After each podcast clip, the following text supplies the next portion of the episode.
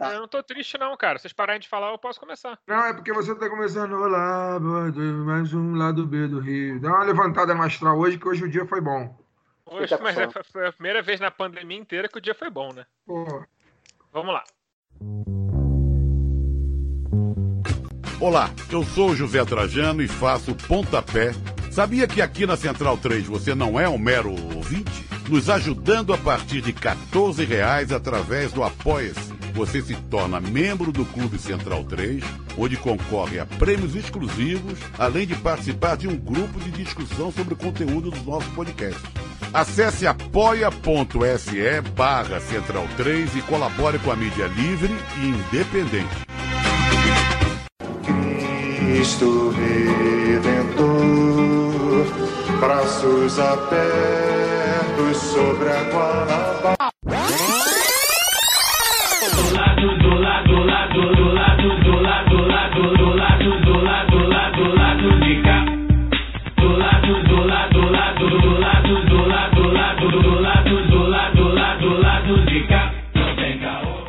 Olá, ouvintes da Central 3! Hoje é quinta-feira, dia 18 de junho de 2020. Meu nome é Alcísio Canete e sejam bem-vindos ao episódio número 153 do Lado B do Rio.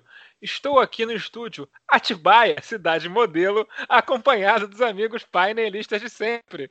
Olá, Caio Belandi. Bom momento aos amigos ouvintes. Espero que meu áudio esteja um pouquinho melhor. Troquei a internet aqui. É, mas de qualquer forma também já peço desculpa, a gente sabe que não é o ideal, mas vamos tocando, né? A gente está tocando aí na pandemia. É, dar um, dois recadinhos iniciais, mandar um abraço para os nossos amigos do Ultrajano, podcast aqui da casa. O nosso Leandro e a mim mencionou a gente é, no podcast da semana passada, se eu não me engano, ou dessa semana, sobre a live que o Mário Magalhães e o Rubem Berto fizeram com a gente no YouTube. E o Mário Magalhães sugere que os grandes veículos deveriam se unir para dar notícias e boletins diários da pandemia, isso lá em maio.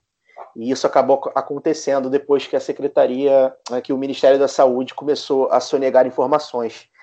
Então, um abraço já para o Mário, né, que, que deu a ideia, é um cara que entende muito de jornalismo e mostra é, ele entender tanto de jornalismo está fora da grande mídia mostra exatamente os interesses da, da mídia hegemônica aí, que de jornalismo, interesse jornalístico tem pouco. Né?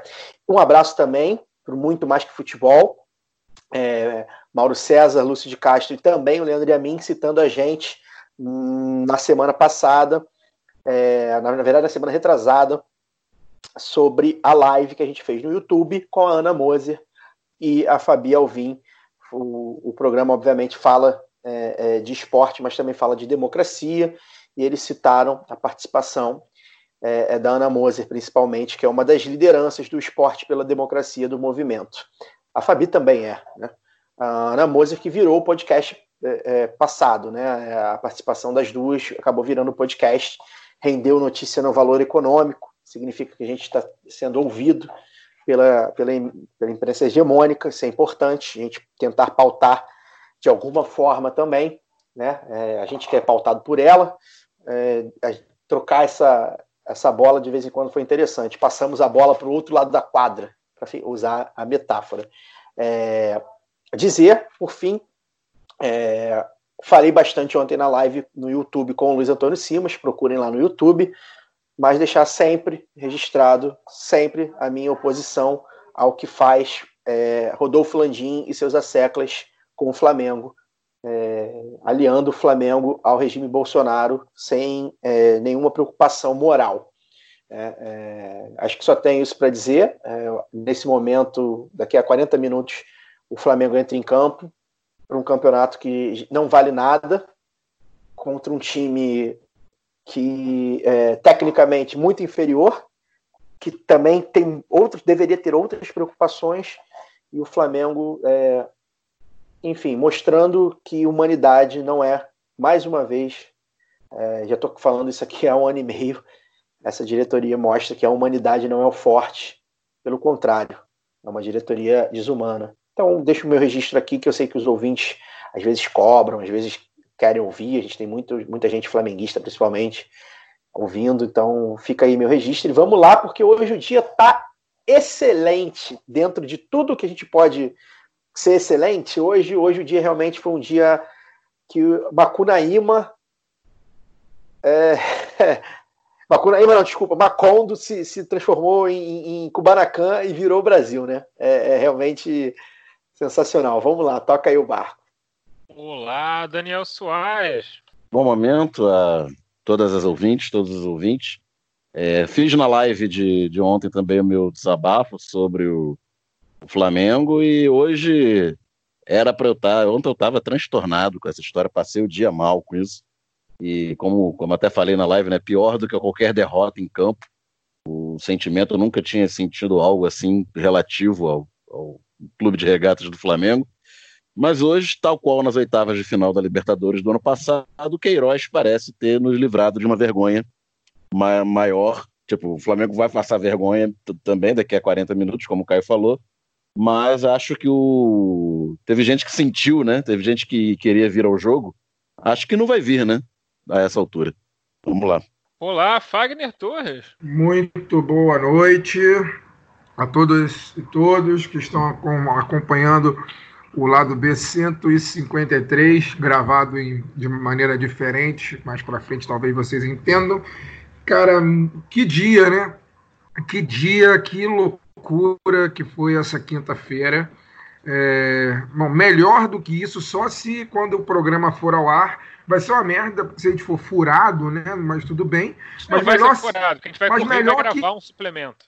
Melhor que isso, só se a gente acordar com a notícia da prisão do senador, filho do presidente, né?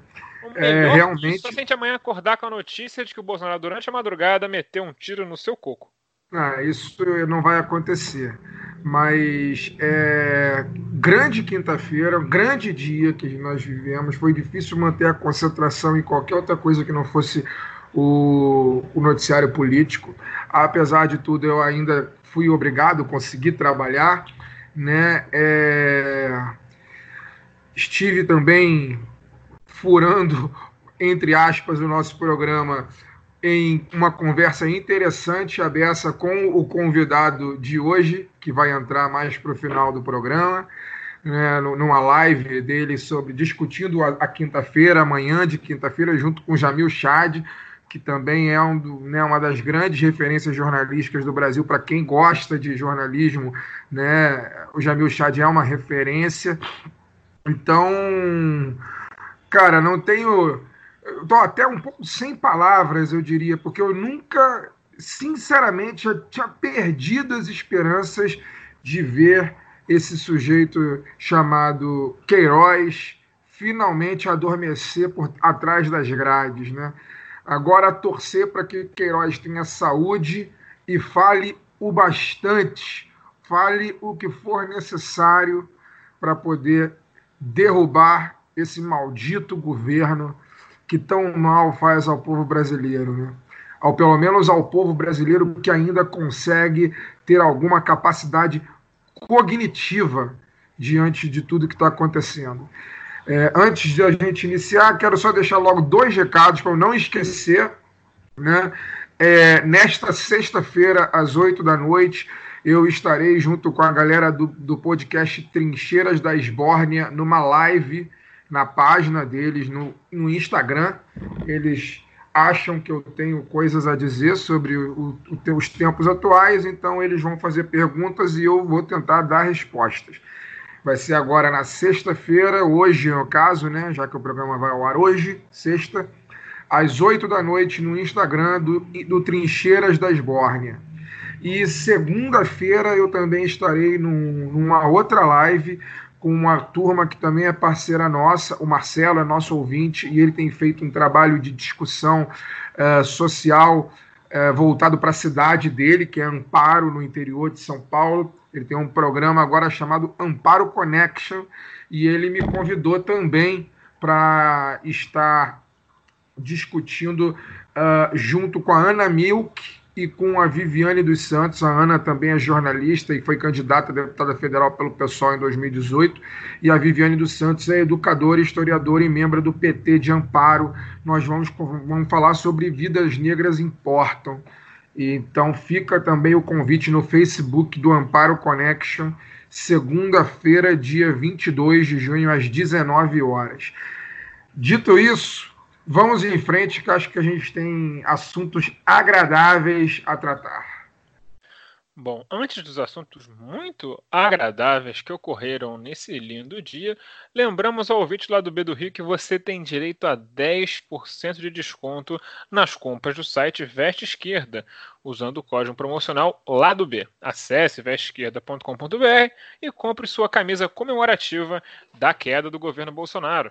E mais um recado: participe do financiamento coletivo do lado B do Rio no Padrim a partir de R$ reais por mês, o que não dá para comprar duas laranjas, você colabora com a produção de mais conteúdo nas nossas plataformas. Acesse padrim.com.br barra lá do B do Rio, confira as faixas, metas e recompensas e considere nos apoiar. Se você for usuário do PicPay, procure-nos lá do B do Rio no PicPay e considere fazer sua assinatura por lá, se for de sua conveniência e praticidade. Bom, o nosso programa hoje está um pouquinho diferente. O Eduardo Moreira, nosso convidado, ele tinha uma agenda bastante apertada. Então fizemos uma entrevista com ele em um momento diferente do resto da gravação. Essa gravação foi feita na quarta-feira. Espero que vocês gostem, porque nós achamos bem legal. Olá, Eduardo Moreira. Olá, tudo bem? Muito obrigado aí pelo convite. Prazer estar conversando aí com vocês. Bom, Eduardo, para abrir esse debate, é, como você analisa a condução da política econômica do Paulo Guedes e o do Meirelles, que foi o seu antecessor aí? Como é que você analisa, em geral, a, a conduta da política econômica brasileira nesse pós-golpe de 2016? A gente começa, e eu acho que até já com o Levi, né? Dá para a gente trazer até um pouco antes do Meirelles, é, com uma dilapidação da capacidade do Estado de poder investir. Vamos colocar uma coisa na cabeça. A gente precisa ter crescimento por algum motivo, né? E qual motivo é esse? A gente precisa ter mais crescimento porque a gente precisa de ter mais riqueza gerada que vai ser distribuída e fazer com que as pessoas tenham uma qualidade melhor de vida. A gente gera riqueza porque para a gente poder viver, a gente consome riqueza. Se a gente não gerar riqueza nova, a gente vai consumir, consumir, consumir o que tem, acabou o estoque, a gente entra em colapso como sociedade. O que, que acontece? Para você fazer esse processo de geração, você começa investindo. Então, o processo econômico é investimento, risco e retorno. E investimento significa abrir mão de uma riqueza que você tem hoje, achando que ela lá na frente vai se transformar em mais riqueza do que você tinha hoje. Tem chance de não acontecer, por isso que no meio do caminho, risco. Então, hoje, ficar mais pobre abrir mão de uma riqueza, investimento, não saber se vai dar certo, risco, colher a riqueza maior, retorno. Esse investimento só pode vir de dois lugares: ou ele vem do público ou vem do privado. Quando ele vem do público, é um investimento que é feito por todos nós através do Estado e que deveria beneficiar também a todos nós. Então, ele tem como objetivo final o nosso bem-estar, né? Dentro desse nosso grupo, que é o que a gente chama de nação, dentro da nossa sociedade. Já o investimento feito pela iniciativa privada, ele não tem como objetivo o bem-estar do grupo, ele tem como objetivo único, simplesmente, o lucro, né? O que, que acontece? Quando você pega e tem capacidade pública de investir, isso faz com que o privado não tenha como nos colocar como reféns, né? Falando assim, olha, eu vou investir, mas só vou investir se você seguir minhas condições.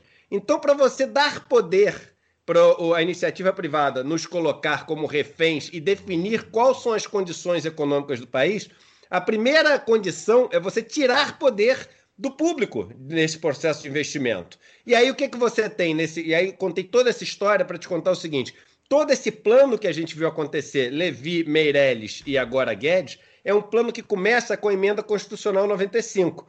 Que, que a emenda constitucional 95 faz? Ela fala o seguinte: olha só, durante 20 anos a capacidade de investir do Estado está congelada. Você pega ali no pior momento da crise, a gente teve em 2015 e 2016 uma queda do PIB de quase 8%. A gente caiu quase 4% em cada um desses dois anos. E aí você pega ali no pior momento e fala o seguinte: olha só, vamos pegar agora tudo que o Estado gastou nesse ano e vamos congelar e botar só corrigida por IPCA para frente. E isso é o que o Estado pode investir. Como você tem muitas despesas que já são carimbadas e comprometidas, isso fez com que o Estado perdesse completamente sua capacidade de investir. Quando o Estado perde sua capacidade de investir, o país precisa continuar gerando riqueza para poder sobreviver. E ele fala assim: poxa, mas quem é que pode investir agora? Só iniciativa privada. Aí, quando é só iniciativa privada, ela fala: tá bom, eu invisto. Você quer o quê? Emprego? Eu gero emprego. Mas só se você mudar as leis trabalhistas. E aí você vem logo depois com o quê? Com a reforma trabalhista. E aí a reforma trabalhista vem quase como uma chantagem, que é o seguinte: olha, o poder público não vai fazer obra, não vai investir, não vai gerar emprego. Só nós, da iniciativa privada, podemos fazer isso. Mas só fazemos se você atender todas as nossas condições, que é você é, minar os sindicatos, as associações, é, diminuir a capacidade do trabalhador se defender na justiça do trabalho, você é, minar também a justiça do trabalho, porque quando você faz tudo isso, você na verdade está diminuindo o custo da mão de obra, porque você está fazendo a mão de obra ficar mais barata, diminuindo a capacidade de ela negociar, se associar, fazer greve, etc. Aí você vai e atende a demanda lá do cara que te colocou como refém. Aí o que, que ele gera de emprego? Nada. O que, que ele investe? Nada. Ele fala: não, na verdade, eu só vou investir, só vou gerar emprego quando você mudar as regras de aposentadoria. Se você não mudar, eu não vou investir. Aí ele bota a gente de refém e fala assim: agora vamos mudar aqui as regras que regem a nossa seguridade social. A gente passa uma reforma da Previdência que, novamente, tem o mesmo objetivo: tornar a mão de obra mais barata. Porque ao fazer com que as pessoas, principalmente as mais pobres, não consigam, principalmente no mundo mais informal em termos de relações de trabalho, cumprir as condições mínimas para conseguir se aposentar, ele faz com que as pessoas tenham que trabalhar até o final da vida. Quando você tem mais gente trabalhando mais tempo, você faz com que a oferta de mão de obra aumente, a demanda sendo a mesma, você faz o que com o preço? Você diminui. Então diminui o preço da mão de obra. Aí você passa isso, aí você fala, agora e aí? Gerou emprego? Não, não gerou emprego. Agora eu quero a reforma administrativa. Vamos acabar com toda essa atuação do Estado para jogar tudo isso para iniciativa privada. Então você começa uma série de medidas como essas que só visam diminuir o custo da mão de obra, aumentar a lucratividade do setor privado. E você não tem o que fazer, porque você está travado e você precisa gerar riqueza. Então que a política de Guedes, que é a mesma de Meirelles, que é a mesma de Levi, é uma política de tornar todos os trabalhadores reféns daquilo que a iniciativa privada decide. Maravilha. Quem pergunta? Eu. É... Eduardo, meu nome é Daniel, sou, sou economista também. É... Você tem ganhado bastante notoriedade no, no debate nacional né, no, nos últimos anos e ficado famoso como o ex-banqueiro, ou, entre aspas, o banqueiro arrependido, né, de, considerando seu, seu passado é, profissional recente no mercado financeiro.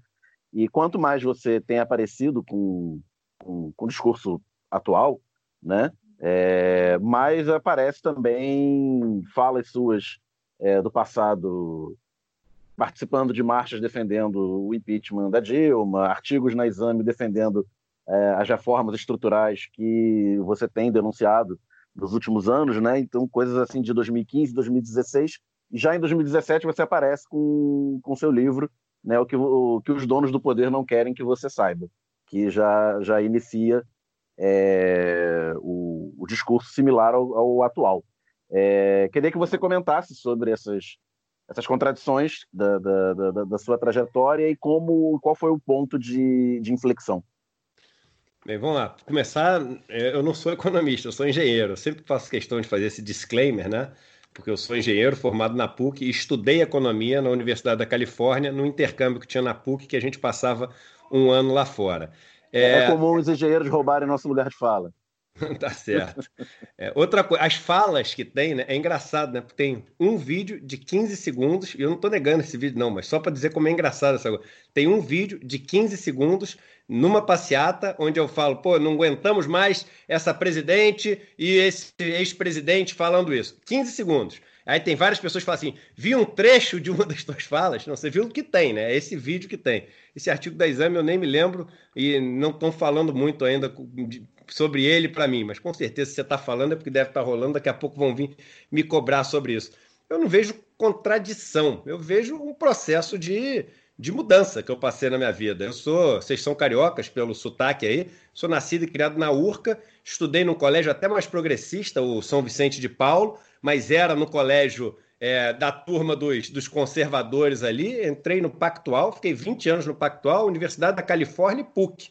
Então, minha vida inteira foi uma vida é, lendo, aprendendo, ouvindo e participando de debates que tinham essas verdades repetidas é, de livre mercado, de é, que você tem que estimular o lucro, que a mão invisível acaba distribuindo o negócio de uma maneira mais eficiente, que na verdade no Brasil o trabalhador é, é, o mais caro do mundo, tem direitos, que é um absurdo isso, que o risco é todo do empresário, ele que deveria ter o maior lucro. Eu sabia repetir esse negócio todo. Eu sempre digo o seguinte: eu sempre fui um bom fazedor de prova. Então, quando me ensinavam uma coisa, eu era um cara que guardava tudo aquilo e repetia aquele negócio do começo até o fim. Você pode pegar vídeo meu na internet. Quando eu li o Antigo Testamento da Bíblia, eu conto a história da primeira até a última página do Antigo Testamento com todos os nomes, datas e eventos que aconteceram. Eu sei 60 casas decimais do Pi, eu sei um monte de coisa que eu tenho essa capacidade de guardar. Mas uma coisa é você ser um cara que repete o que você já ouviu, e a outra coisa é você acreditar porque você viu e tem conhecimento e sofreu aquilo que você está querendo corrigir. E eu nunca tinha é, esbarrado é, nesses problemas brasileiros de uma forma mais próxima, né? A minha condição, a minha história de vida, eu nunca tinha me deixado ter contato com isso. E aí, eu, por, por conta de. Aí, enfim, já falei isso em várias entrevistas de um evento que aconteceu de saúde, que foi um evento muito sério, etc. Eu acabei é, tendo um, um, um contato com pessoas mais próximas à esquerda, porque eu comecei a estudar a desigualdade. E o primeiro deles foi o Gessé, o Gessé de Souza, que escreveu Elite do Atraso, Classe Média no Espelho e vários outros livros que são livros assim é, que falam muito sobre essa questão da desigualdade no país e até de uma maneira mais estrutural. E aí eu cheguei para ele e falei, Gessé, eu queria é, conhecer esses grupos que eu aprendi a tanto criticar. Então, estabeleci cinco grupos. Eu falei que eu queria conhecer o MST, queria conhecer é, o, as pessoas que moravam no sertão do Nordeste, nas regiões de maior seca, os povos indígenas, as pessoas que moravam nas prisões e nas favelas metropolitanas, mas queria morar com eles, sofrer com eles. Porque visitar já tinha visitado vários deles, mas eu queria ter um pouco da dor. E aí quis começar pelo MST. Ele me apresentou para o Stedley e eu fui numa imersão para morar em acampamentos e assentamentos do MST. E aquilo ali para mim foi uma grande descoberta, assim, né? Eu fiquei absolutamente encantado com aquilo. Tive a maior aula de economia que eu tive na minha vida, mais do que nos 20 anos de mercado financeiro, mais do que no ano que eu passei na Califórnia, mais do que todos os livros que eu tinha lido, porque eu vi a economia acontecendo, a riqueza sendo gerada, a capacidade de você transformar um lugar que é desértico num lugar que gera riqueza para todo mundo. E aí comecei a pregar isso que eu tinha visto no, no MST, essa visão que eu tive de economia e isso acabou me aproximando de pessoas do campo progressista e de partidos como PT, PDT, PSB, PCdoB. Comecei a ficar muito amigo dessas pessoas e, enfim, e essa começou a ser minha caminhada. Então, escrevi três livros sobre isso e contando toda essa minha história é, que aconteceu. Então, quando alguém chega para mim e fala assim, ah, mas tem aqui que você lá atrás falou isso. Eu falo, pô, mas não é exatamente por isso que você chegou até o Eduardo, né? Porque o Eduardo mudou. Então, assim, eu, eu acho que assim, o Eduardo é isso, né? E aí tem pessoas que falam assim, pô, mas vem cá, o Eduardo, o cara era do mercado financeiro, foi banqueiro, sócio do Pactual, o cara ganhou lá o dinheiro, o cara é nascido na Zona Sul, o cara não sei o quê. Aí o cara mudou, foi pro MST, tá junto com os partidos de esquerda, o cara vai lá, pô, tá junto com Lula, tá junto com Ciro, o cara viaja, mora no Quilombo, o cara trabalha, mete a mão lá, mas o cara tem. Não, o cara gravou um vídeo de 15 segundos ali naquele. Putz, vamos achar o Eduardo sem os 15 segundos? Vamos tentar, vamos tentar achar outro depois. Aí o problema é o seguinte: a gente vai tentar achar um santo. Aí eu te digo o seguinte, meu irmão: já leu história de santo? Eu, por acaso, gosto, eu tenho esse hábito de ler as biografias dos santos, de ler a história dos santos, porque eu, eu sou encantado pela história dessas pessoas que passaram a vida é, na Terra a serviço, né? E a história do santo é o seguinte, que é aquele cara que conseguiu se livrar de todos os pecados é o cara que mais sofre de todos, é o cara que mais apanha de todos, é o cara que mais critica do mundo. Então é o seguinte, não tem essa de não vai ser criticado, não vai ser. E aí é o seguinte, quem me critica, eu só falo o seguinte: esquece o Eduardo, pensa na causa. Porque quando você pensa na pessoa, e a gente tem nessa nossa nessa nossa lógica que é muito vaidosa, né, de personificar tudo e de querer é, é, julgar as pessoas e nunca o mérito das coisas, a gente tem uma situação que é muito frágil, por isso que a gente não consegue conquistar nada, porque as pessoas estão cheias de defeitos. As pessoas são cheias de transformações, as pessoas são, enfim, cheias de indas e vindas, né? E o Eduardo é igualzinho tudo isso. Então, é, o Eduardo provavelmente daqui a cinco anos vai olhar para trás e vai falar assim: caramba, putz, eu estava tudo errado. Hoje em dia eu já estou pensando um monte de coisa diferente do que eu estava pensando. Mas vamos pensar na causa. E se a causa valer a pena, esquece o Eduardo, deixa o Eduardo para lá, entendeu? Você não vai votar no Eduardo mesmo, então eu não perco teu voto. Você não vai contratar o Eduardo, então eu também não vou ser demitido. Então vamos pensar na causa. E se a causa for uma coisa em comum, vamos junto para fazer essa causa. E se não quiser ir junto também, vamos separados, mas vamos tentar fazer o um mundo melhor do que ele era antes, né? Boa, Eduardo. Quem fala aqui é o Fagner, Fagner Torres. Eu sou, só para você ter noção, né? A gente não está se vendo.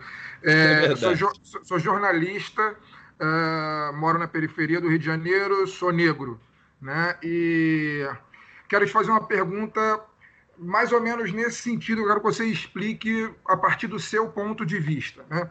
Porque é. eu acho que a gente está aqui debatendo, esse é o programa 153, a gente vem é, batendo no, no, neoliberalismo, batendo no liberalismo brasileiro há, há quatro, quase cinco anos já. E uma coisa, quando um homem negro que mora na periferia do Rio de Janeiro, é jornalista, como é o meu caso, fala que o neoliberalismo não serve para um país como o Brasil, onde as pessoas precisam do Estado para poder ter garantias mínimas de sobrevivência. Hoje a gente tem a prova disso, por exemplo, na pandemia da Covid-19. Se não existisse o SUS, nós estaríamos em situação ainda muito mais dramática do que já estamos. Né? Eu queria que você falasse do seu ponto de vista, porque é, é, uma pessoa, quem ouve, né? Infelizmente, o Brasil é uma sociedade racista, uma, uma sociedade preconceituosa, é, como todas que estão no espectro do capitalismo e muitas vezes a opinião dessas pessoas que são periféricas, que são negras, que por mais que tenham acumulado conhecimento através de leituras, através de vivências, de histórias, de vivências no mundo, muitas vezes a opinião dessas pessoas não é tão considerada. E eu queria que você, como um homem branco, como uma pessoa que também tem profundo conhecimento, profundo conhecimento teórico, né, e que também buscou conhecimento de vivência, uma pessoa que é da elite, que, né, que, que nasceu na elite do Rio de Janeiro. Eu queria que você falasse sobre o neoliberalismo brasileiro e o porquê que ele não interessa num país, num país como o Brasil, onde pessoas vivem, a grande maioria das pessoas vivem em situação de vida dramática, milhões delas em, em estado de pobreza absoluta. Eu queria que você falasse um pouco sobre isso, da tua perspectiva como um homem branco, rico, né, que tem bastante conhecimento do que fala e que buscou a vivência junto dos mais pobres. Bem, Fagner, isso que você está falando, vou começar pelo final, né? Dizendo o seguinte: quando a gente diz que é, uma parte da população brasileira, você falou aí milhões, vivem na pobreza extrema, pobreza absoluta, isso é um conceito que hoje eu descobri que é absolutamente abstrato para as pessoas. A gente não sabe o que é pobreza absoluta. É, eu fui morar em Dourados, né, onde está tendo um genocídio com as, os povos tradicionais que moram lá, são várias aldeias indígenas que você tem dos Guarani Caiovás, e quem me falou para ir lá foi o Sted. Ele falou: Tu quer ver um genocídio? Você quer ver miséria? Agora, você está preparado para ir? Então, você vai para Dourados. E eu fui para Dourados.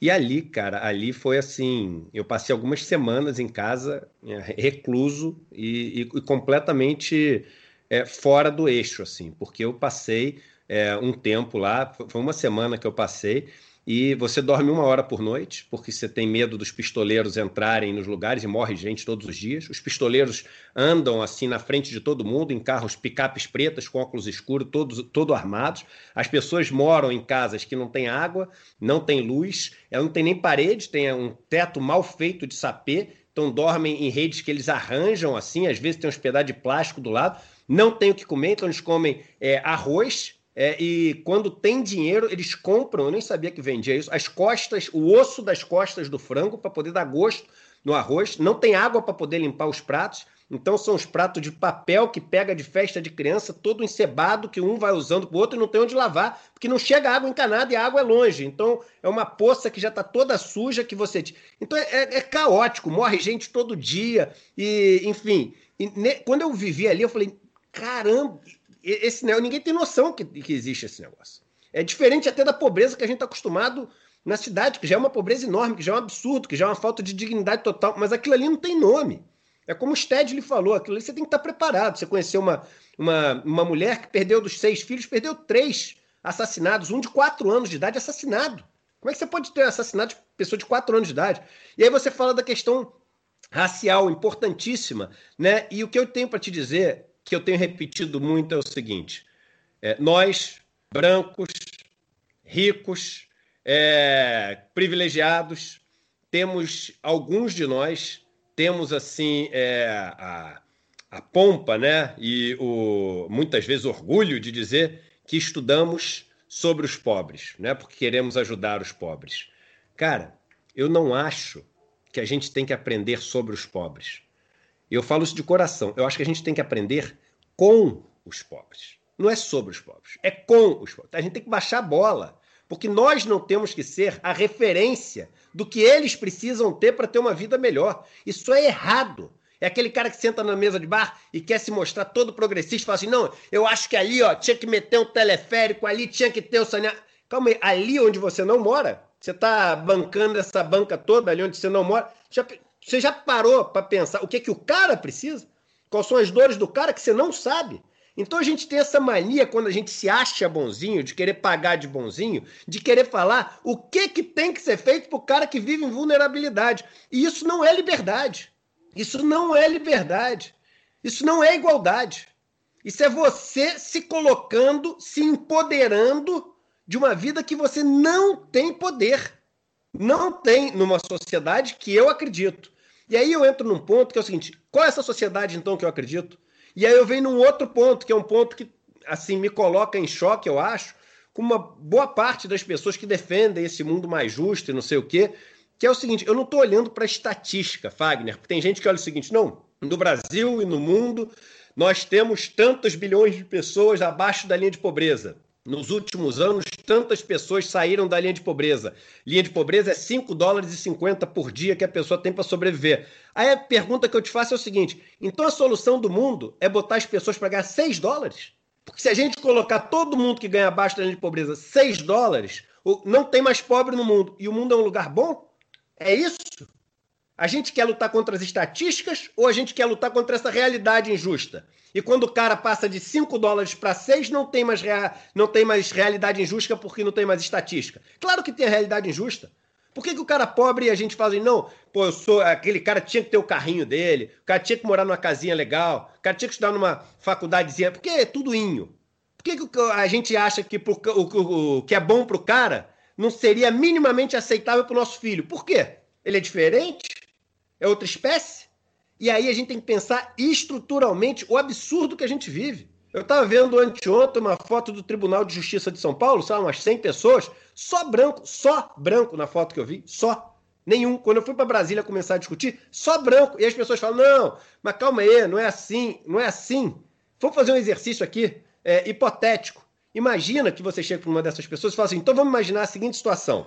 A partir de, do ano que vem, o governo brasileiro vai ser formado o seguinte: só de negros, só que só de negras. Vão ter em todos os ministérios dois negros homens, o resto todas negras mulheres. As novelas que você vai ver, tudo negro. Só vai ter negro, vai ter meia dúzia de branco ali, pá, não sei o quê, e só para poder é, servir alguma coisa, não sei o quê. E aí a gente vai botar agora no, nas propagandas, você só vai ver negro também. De vez em quando aparece um branco aqui, que você vai achar? Não, Eduardo, pô, também não exagera. Mas é isso. É exatamente isso. É porque a gente não consegue se ver do outro lado. A gente tem zero de empatia. Zero de empatia. Então, quando a gente fala isso, a gente tem que chegar à conclusão que é o seguinte: olha só. Qual, Eduardo, qual que é a tua visão? Meu irmão, a visão do Eduardo é tão errada, é tão deturpada, é tão ruim, é tão errada nesse assunto, que eu estou na fase de o seguinte: nesse, nesse assunto, baixar a bola e ouvir mais o que as pessoas têm para ensinar. Então, por exemplo, Frei Davi, da Educafro, é muito meu amigo. Eu vou lá na Educafro, a gente faz conversas, rodas lá, E, puta, eu tomo cada, cada lição da turma, cara, entendeu? E eu falo, não, mas, cara, a gente tem que ver, que tem que falar sobre a pobreza, não sei o quê, e aí depois a gente vai falar sobre a questão do racismo. Aí eu vou lá e, pô, tomo uma. Eduardo, tu acha que é pobreza antirracista? Então, deixa eu só te explicar. Aí começa a explicar e mostra que dentro da pobreza, o pobre preto, ele ganha muito menos que o pobre branco. O lugar onde ele mora, o lugar, a forma como ele é revistado pela polícia, não sei o quê. E, e aí, eu vou falar o quê? Eu vou discutir, eu vou querer bancar, ou eu vou ouvir, ou eu vou baixar minha bola e aprender um pouco. Então, nesse sentido, eu acho que a gente tem que assim aprender e não querer impor a nossa solução para o outro que tem o um problema tem que aprender do outro que tem o um problema qual a solução que ele tem para sugerir. E não é porque ele não fez a faculdade do, de Harvard que ele não vai ter uma solução muito melhor que a tua. Que nas cooperativas que eu fui do MST, se tu botar um economista formado na PUC, na cooperativa do MST, que em 20 anos transformou um deserto verde num lugar que parece que você está é, na, na Europa produzindo queijo e com uma coisa maravilhosa, não sei o quê, você vai chegar e vai atrapalhar tudo que os caras fizeram. Entendeu? Vai atrapalhar tudo que os caras fizeram. Então é o seguinte, vamos ouvir quem conhece o problema, o que, que eles têm para dar de solução. É, perfeito. Eduardo, é, aqui quem fala é Caio Belandi, sou jornalista também aqui do subúrbio do Rio, negro e socialista. Né? Eu costumo dizer que a gente que é socialista tem que dialogar para conquistar corações e mentes. É, eu acho que com quem quer dialogar, certamente. É, então, é, receber você aqui no nosso programa é importante porque você é um cara que está aberto ao diálogo e mostrou sua, sua vem mostrando né sua, sua transformação aí dos últimos anos é, e nisso até eu brinco costumo brincar lá, lá no meu Twitter que meu sonho é entrevistar o Felipe Neto e mostrar ao Felipe Neto os 150 programas do lado B do Rio, onde a gente tensionou aqui ao máximo é, é, pela igualdade entre as pessoas. É, e dito isso também, né, é, continuar esse comentário, mas te fazer uma pergunta no final, eu, eu não sou 70%, né? Eu sou 70% quando era 15% ou 20%, sei lá, que não queria o golpe na Dilma, e também fui 70% quando éramos 40 e poucos que sabíamos aí o que, que o Bolsonaro representava em 2018.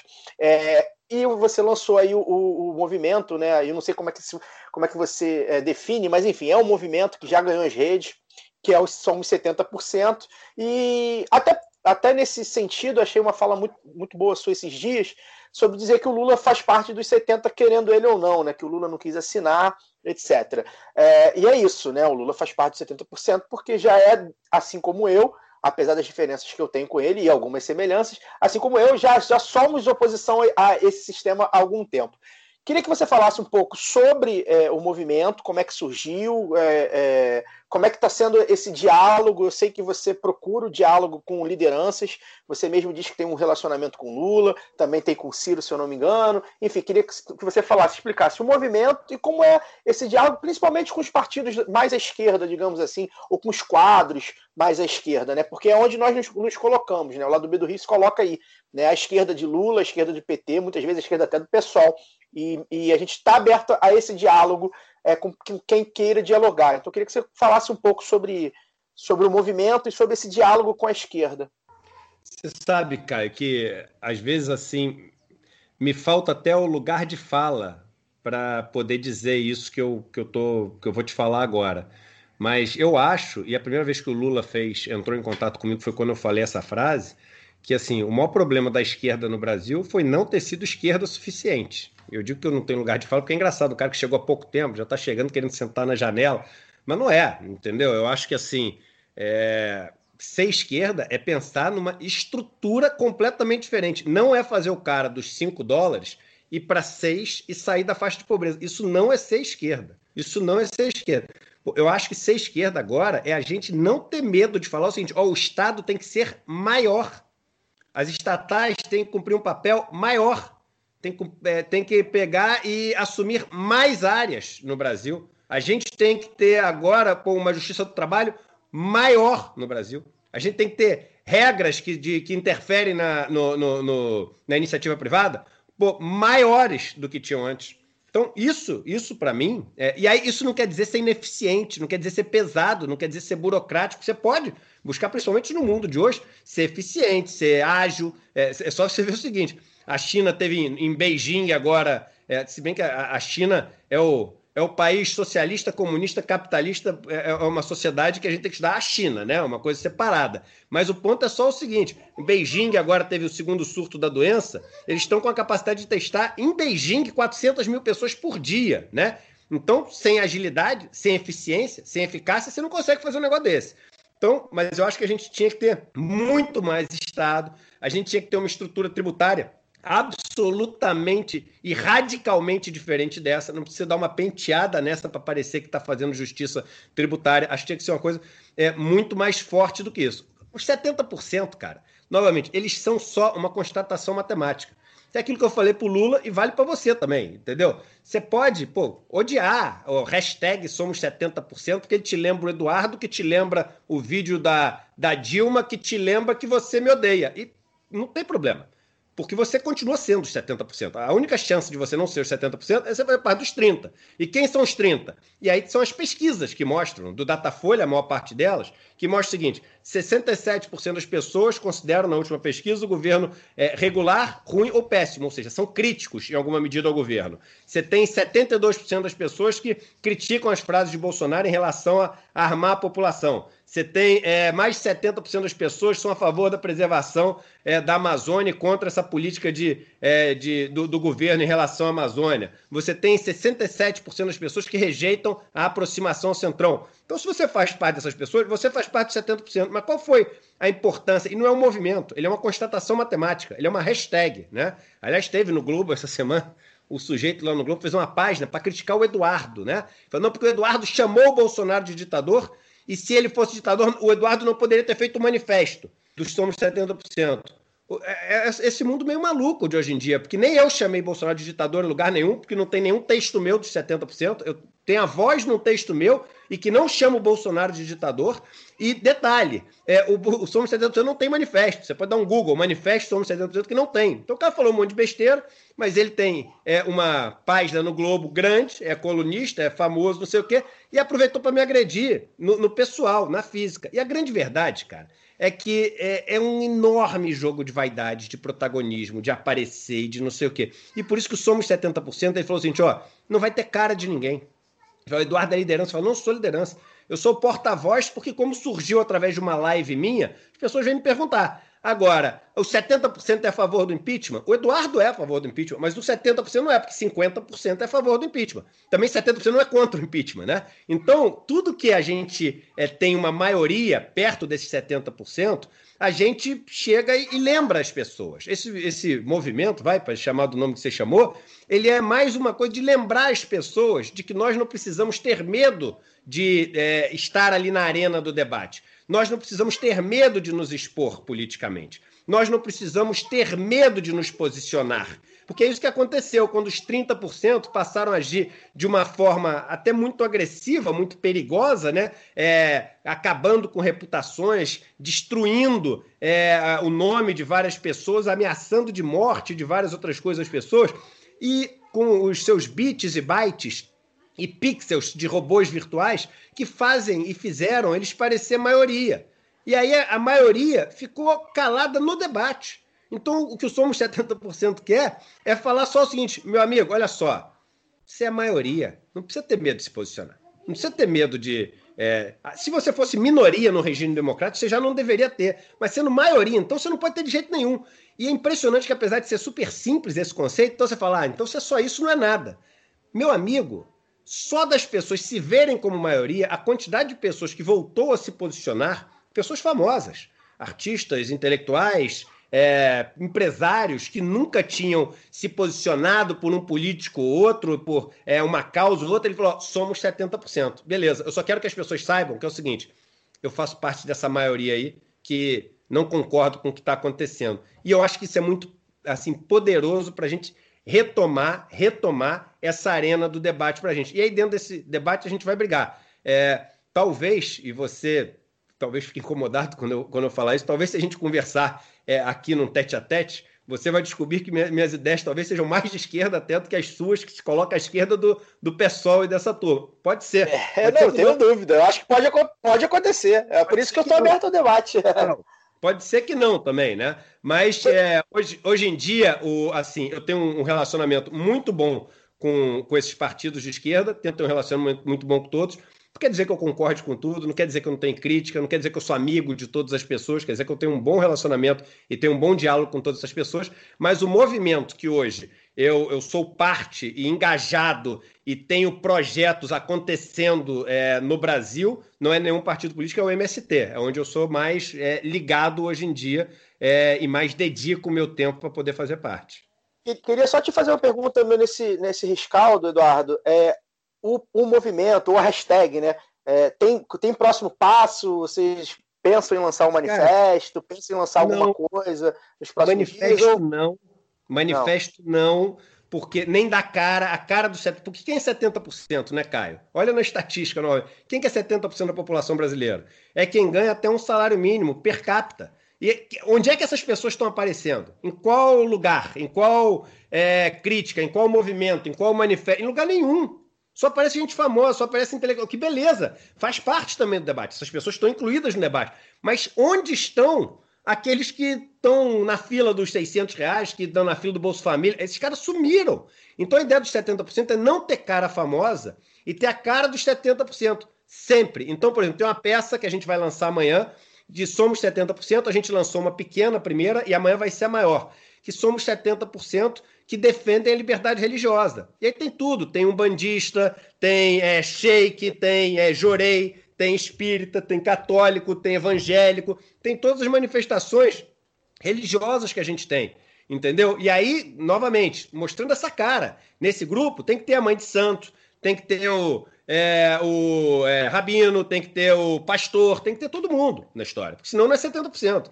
Então, essa que é a ideia, trazer essa imagem dos 70%. O próximo que eu quero fazer é cultural. A gente mostrar que a gente é mais de 70%, que é uma pesquisa também, que apoia é, o, o, o, investimento do Estado na, nas atividades culturais, mas de cultura popular brasileira. Então, eu quero fazer uma, uma, uma iniciativa para a gente trazer esses 70% da população brasileira que produzem arte, mas arte circense, arte de é, roda de rima, arte de roda de samba, arte de literatura de cordel, essas pessoas que. Não, não, não, é, essas aparecem às vezes no programinha na ponta do programa na Globo para fazer um bonito no outro, mas Cadê que é essa turma que produz arte de verdade, que não é o que está no espetáculo ali na Faria Lima, entendeu? Então, essa é a ideia dos 70%, tentar conectar com a base.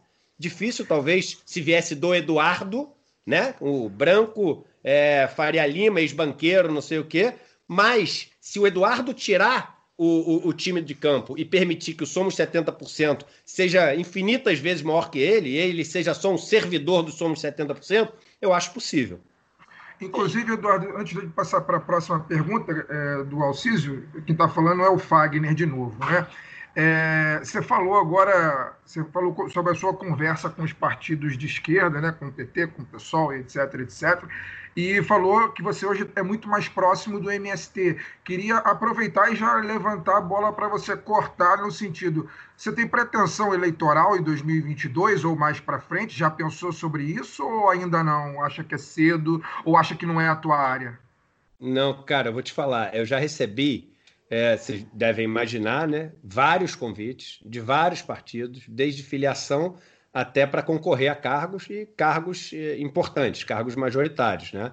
Mas é, eu acho que é, é, tão especial essa chance que a vida me deu de conhecer a, a, o, o, lado o lado escuro da lua, né? Aquele que ninguém quer ir, o que as pessoas têm medo, né? Que vivem do lado de cá, que é o, o lado onde o Brasil acontece, o lado onde a riqueza é produzida, onde as pessoas é, sofrem, onde as pessoas estão passando os problemas que as pessoas querem resolver, mas que ninguém conhece que eu acho que seria assim um, um desperdício dessa chance que a vida me deu eu largar isso para querer ir para um cargo político. E veja que eu estou falando isso sem desmerecer o cargo político, que eu acho que hoje em dia um dos erros que a gente fez foi desmerecer essa atuação política importantíssima.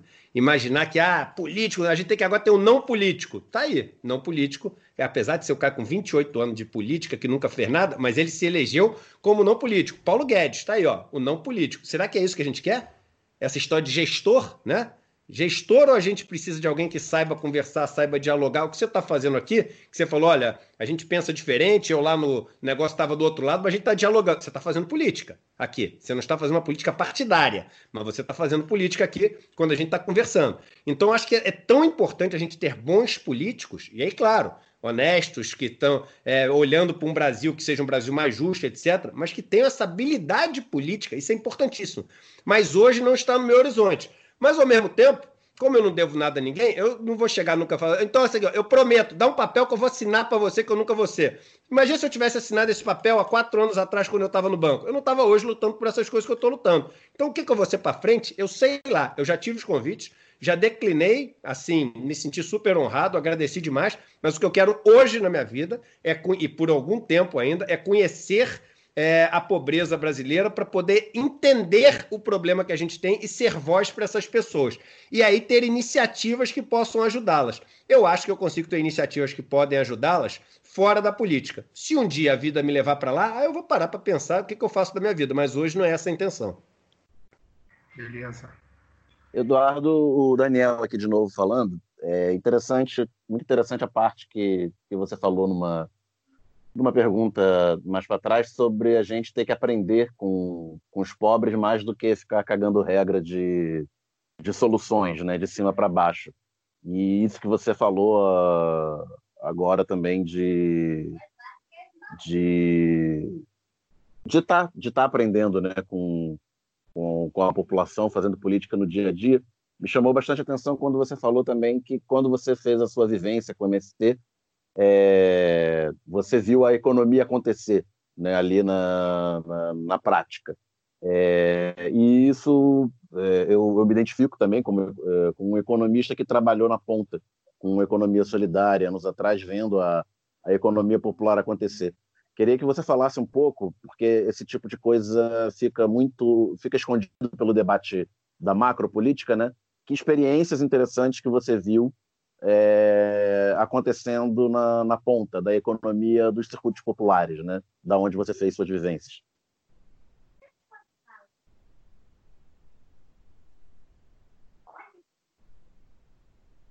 Alô? Acho que ele cai. Tá com fone Acho que você ficou mudo, Eduardo. Tá me ouvindo? Agora, agora sim. É, por algum motivo tinha entrado no mudo. Quando você entra numa, num acampamento do MST, quando ele está no comecinho, é um deserto verde mesmo, né? Tem nada, não tem árvore. É, é assim, vou falar uma coisa que para as pessoas é difícil entender. É uma terra enorme que não tem sombra. Você consegue imaginar um lugar que não tem sombra? Então, é isso o lugar. E aí o que, que acontece nesse lugar que não tem sombra? A turma chega lá, é, acampa, né, com aquelas barracas de lona, a gente vê aquelas lonas pretas, mas às vezes eu conheci pessoas que não tinham dinheiro para comprar lona preta. Então ficava com aquele plástico fino, transparente, tinha que se trocar dentro da barraca, dentro de uma toalha, para ninguém ver é, ela nua ali dentro da barraca. Então é uma pobreza total. Você tem que levar umas escadas com umas tábuas para poder fazer uma sombra para você poder começar a construir o que você precisa construir ali. E aí, você olha 20 anos depois, é uma cooperativa que começou assim, e é inacreditável. Cara. É inacreditável, porque você tem várias casas, e as casas bacanas, de dois, três quartos, com suíte, com carro novo ali na garagem, as pessoas comendo com fartura. É, você tem dois, três alqueires todos plantados, você tem tratores fazendo aquele negócio todo. E aí você pergunta: de onde veio? E essa é a pergunta econômica mais importante que as pessoas tinham que ter na cabeça. Ia mudar tanta percepção do mundo se eles pensassem assim. De onde veio essa riqueza? De onde veio esse trator? De onde veio essa casa que o cara está morando? De onde veio esse carro que ele tem na garagem? Ele veio todo da terra. Toda essa riqueza foi construída, foi criada e ela não existia antes. O que, que eu quero dizer? O que, que eu quero dizer? Eu quero dizer o seguinte: que quando esse cara chega e planta lá um monte de mandioca, metade daquela mandioca ele vai usar, que ele gerou, que tirou da terra, que criou de riqueza nova, ele vai usar para comprar o, o, os tubos e conexões da casa que ele está construindo, o tijolo da casa que ele está construindo. Ele vai usar para comprar o carro dele. Quando ele fizer isso, a empresa que é lá da loja de material de construção, essa empresa vai ter um lucro por conta daquilo. E vai é, pegar um pedaço dessa riqueza, um pedaço dessas mandiocas vai parar no dono da mão do, da loja de material de construção, vai parar no dono do, da, da empresa que produz os tubos e conexões, vai parar no dono é, da concessionária de automóvel, no dono da empresa de automóvel, vai parar em todo mundo. Então, esse cara, ele enriqueceu enriquecendo os outros. Vamos imaginar que a riqueza fosse algo medido em jabuticaba, tá? Então, hoje, o patrimônio desse cara, o carro, casa, ele tem 50 jabuticabas. Cara, no MST você olha para aquilo e você pode ter certeza que esse cara trouxe para o mundo 100 jabuticabas. Ele ficou com 50 e as outras 50 ele distribuiu para as pessoas, para as pessoas ficarem mais ricas. Eu venho de um mundo, principalmente do sistema financeiro, onde pô, ninguém planta um alface, ninguém prega uma cadeira, ninguém monta um computador, ninguém faz nada, ninguém costura uma roupa. Eu vi, venho de um mundo onde nós temos mil jabuticabas e nós trouxemos para o mundo 10. Só que jabuticaba, malandro, não aparece no ar. Essas 990 tem que ter vindo de algum lugar. Quando você pensa o mundo em riqueza, em fluxo de riqueza, você chega nessa conclusão que é óbvia, mas as pessoas não têm essa noção. E a pergunta é: de onde vieram as 990 jabuticabas? Aí você chega à seguinte conclusão: que nós ficamos ricos empobrecendo os outros, enquanto as pessoas no MST ficaram ricas, enriquecendo os outros. Que tipo de mundo a gente quer? Um mundo onde a gente estimula as pessoas que ficam ricas, empobrecendo as outras, ou aquelas que ficam ricas, enriquecendo as outras? Essa eu acho que já seria uma transformação na maneira de ver economia gigantesca se a gente conseguisse passar para o mundo, né? É, Eduardo, nessa nossa entrevista você comentou que não é suficiente dar os 6 dólares por dia para as pessoas, que o grande erro da esquerda do Lula foi não ter sido de esquerda o suficiente. É, em repetidas vezes você falou sobre dar vida digna para todos os cidadãos, que não uma sub-vida digna ou algo desse tipo. É, como é que você propõe a gente fazer isso sem que a gente parta direto para a administração coletiva dos meios de produção? É verdade. Isso que você está falando é o seguinte: isso seria, na minha cabeça, hoje o melhor dos mundos. Por exemplo, a gente estatizar, nacionalizar o sistema financeiro, né? Isso seria um sonho para mim, né? Mas, nesse mundo que a gente está, a primeira coisa que a gente tem que fazer é uma ultra reforma tributária. Né? Você olha no site do Ministério da Economia hoje, o Brasil está lá no pódio dos três países que mais cobram impostos sobre consumo no mundo e está em último lugar no que é, menos cobra é, imposto sobre a renda, lucro, dividendos e ganho de capital no mundo. Então, o que que, como é que funciona no Brasil? Funciona no Brasil o seguinte: é, a pessoa mais pobre ela pega e paga é, quase metade do que ela tem de dinheiro em imposto, porque tudo que ela ganha ela consome, então o imposto sobre consumo pega muito ela. A pessoa mais rica, e quando eu digo rico é muito rico mesmo, o que ela ganha ela não gasta. Ela nem consegue gastar. O dinheiro que essas pessoas têm, e aí foi uma parte que eu não respondi de uma primeira pergunta que eu queria ter falado isso. O que a gente maximiza nesse nosso modelo não é fortuna, dinheiro, riqueza. Não é. A gente maximiza poder. Então é muito mais importante num país como o Brasil você ter uma desigualdade muito grande para as pessoas que são ricas do que elas serem mais ricas num país menos desigual. Vê se vocês conseguem entender o que eu estou falando. O cara lá que tem um bilhão de reais, é melhor para ele ter um bilhão e 90% da população está ganhando um salário mínimo do que ele ter 2 bilhões e 90% da população brasileira está nas universidades, está ganhando 5 mil reais por mês, está ganhando 10 mil reais por mês. É muito melhor. Por quê? Porque a concentração de poder na mão dele com um bilhão é muito maior. E é isso que é maximizado na equação. E é claro que quando você maximiza isso, você acaba tornando essas pessoas muito ricas. Então dá a impressão que elas estão maximizando riqueza. Elas têm realmente uma, muito, muita riqueza, mas elas estão preocupadas em poder. E o dinheiro é um principal instrumento de poder que você tem. Então, o que, que você deveria fazer? Essas pessoas, quando ganham esse dinheiro todo, elas não são tributadas em quase nada, porque a nossa é, alíquota é a mais baixa de todas. A gente é o paraíso fiscal para os ricos no Brasil. Ele pega esse dinheiro e compra título público. O título público paga juros, que é bancado com os impostos pagos pelos pobres. Então, a gente tem uma máquina. O Estado funciona como um Robin Hood às avessas. E não só ele vai concentrando essa questão do, do, do dinheiro, como ela vai concentrando poder. E aí, no Brasil, você tem uma acumulação uma acumulação do capital na mão de pouquíssimas pessoas, qualquer capital, capital fundiário, as terras, capital tecnológico, as máquinas, capital financeiro, dinheiro, todo capital no Brasil é extremamente é, é, concentrado. E aí você faz um fosso para não deixar que aqueles que não têm o capital atravessem esse fosso e tenham acesso ao capital, porque isso seria a liberdade dessas pessoas. Essa é a verdadeira liberdade, as pessoas terem acesso ao capital. E aí, como é que você faz isso? Por exemplo, no Brasil, fazendo a taxa de juros para a pessoa que é mais pobre ser muito mais alta do que o quanto ela consegue gerar de retorno em cima do capital que ela consegue comprar parcelado. O que, que eu quero dizer? Vamos supor que você tem a possibilidade de comprar uma terra e essa terra, você que sabe plantar, etc., você consegue ter 10% de retorno no valor daquela terra todo ano. Ora, se o dinheiro que você pega emprestado ele vem a 20% ao ano, você nunca vai conseguir comprar aquela terra. Se esse dinheiro vem a 5% ao ano, você pega esse dinheiro emprestado, compra a terra, com os 10% você paga o teu empréstimo, vai ficando dono da terra ao longo do tempo e com o resto você vai acumulando é, o, o patrimônio, capital. Só que nunca vão deixar isso no Brasil. Se fizer isso, as pessoas pulam para o lado de quem tem capital e quem tem capital vai ficar de mão vazia, porque o dono de empresa do Brasil, o cara não sabe nada, o cara é medíocre.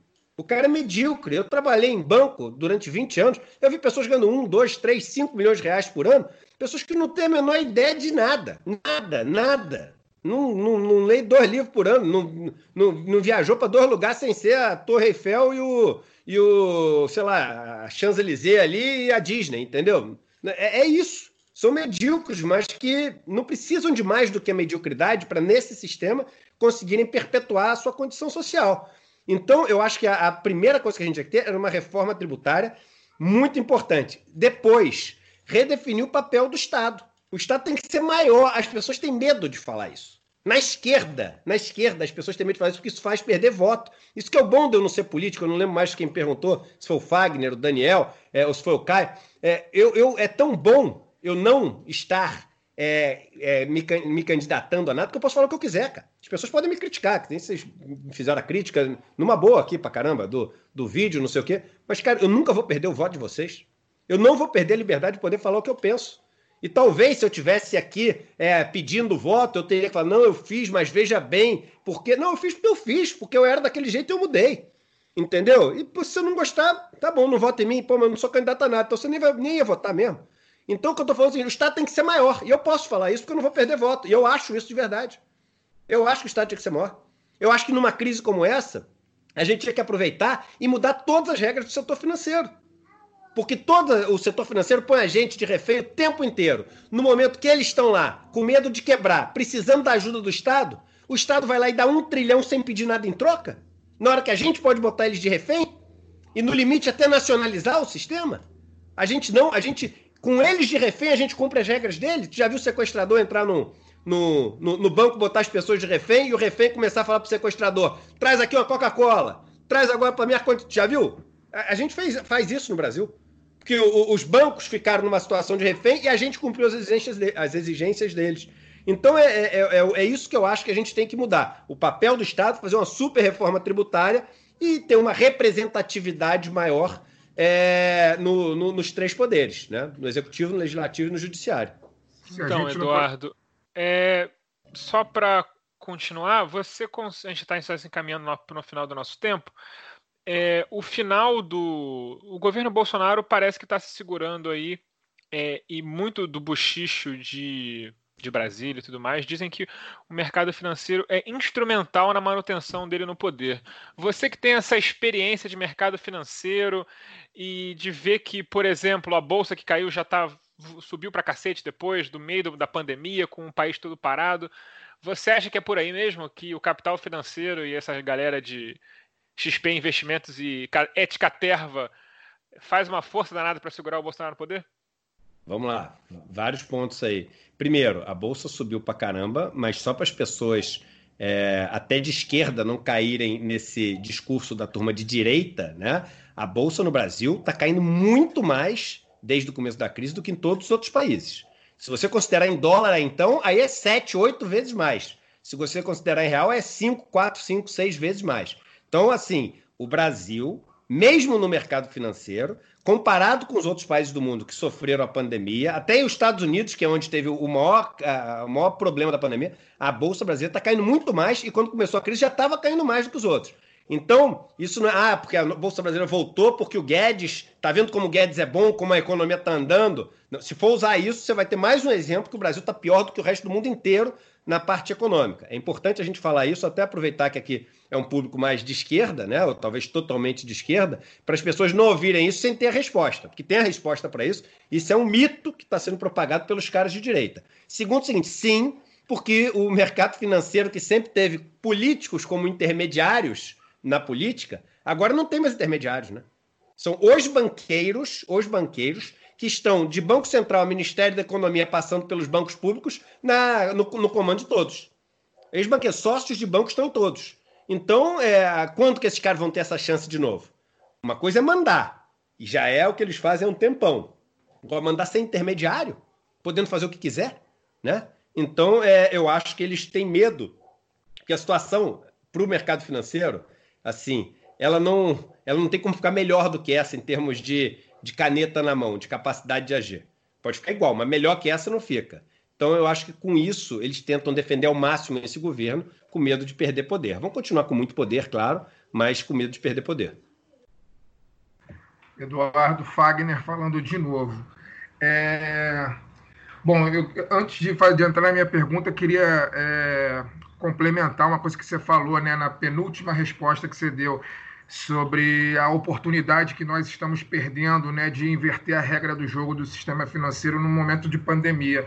Se num momento de pandemia que morrem já, a gente está beirando aí morrer 50 mil pessoas, com perspectiva, né, as perspectivas mais pessimistas falam que pode, daqui até o meio do ano que vem, pode morrer mais de um milhão de pessoas no Brasil.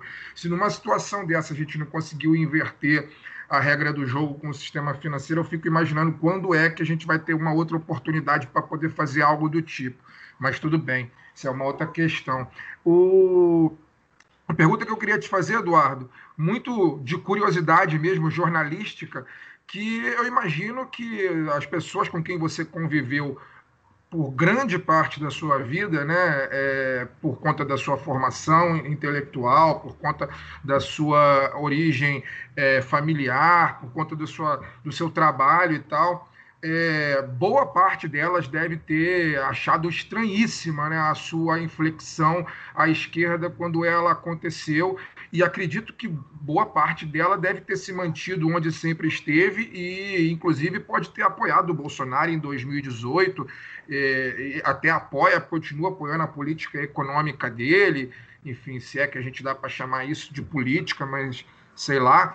É, queria te perguntar como é que como é que você ficou nesse processo, assim, como é que, como é que ficou a sua vida depois dessa inflexão? Porque imagino que é, uma coisa é você cortar você cortar relação, né, sendo, sendo chegando no limite do estresse, você cortar relação com a pessoa que trabalha contigo, né? Uma outra coisa é você cortar relação com pessoas com quem você passou toda a sua vida, porque você passou a ter uma ideia diferente do mundo, você viu que o mundo não era né, o mundo da, da Faria Lima e, e nem da, da Taúfo de Paiva, né? O, o mundo é muito mais Madureira e, e, e, né, Capão Redondo do que qualquer outra coisa.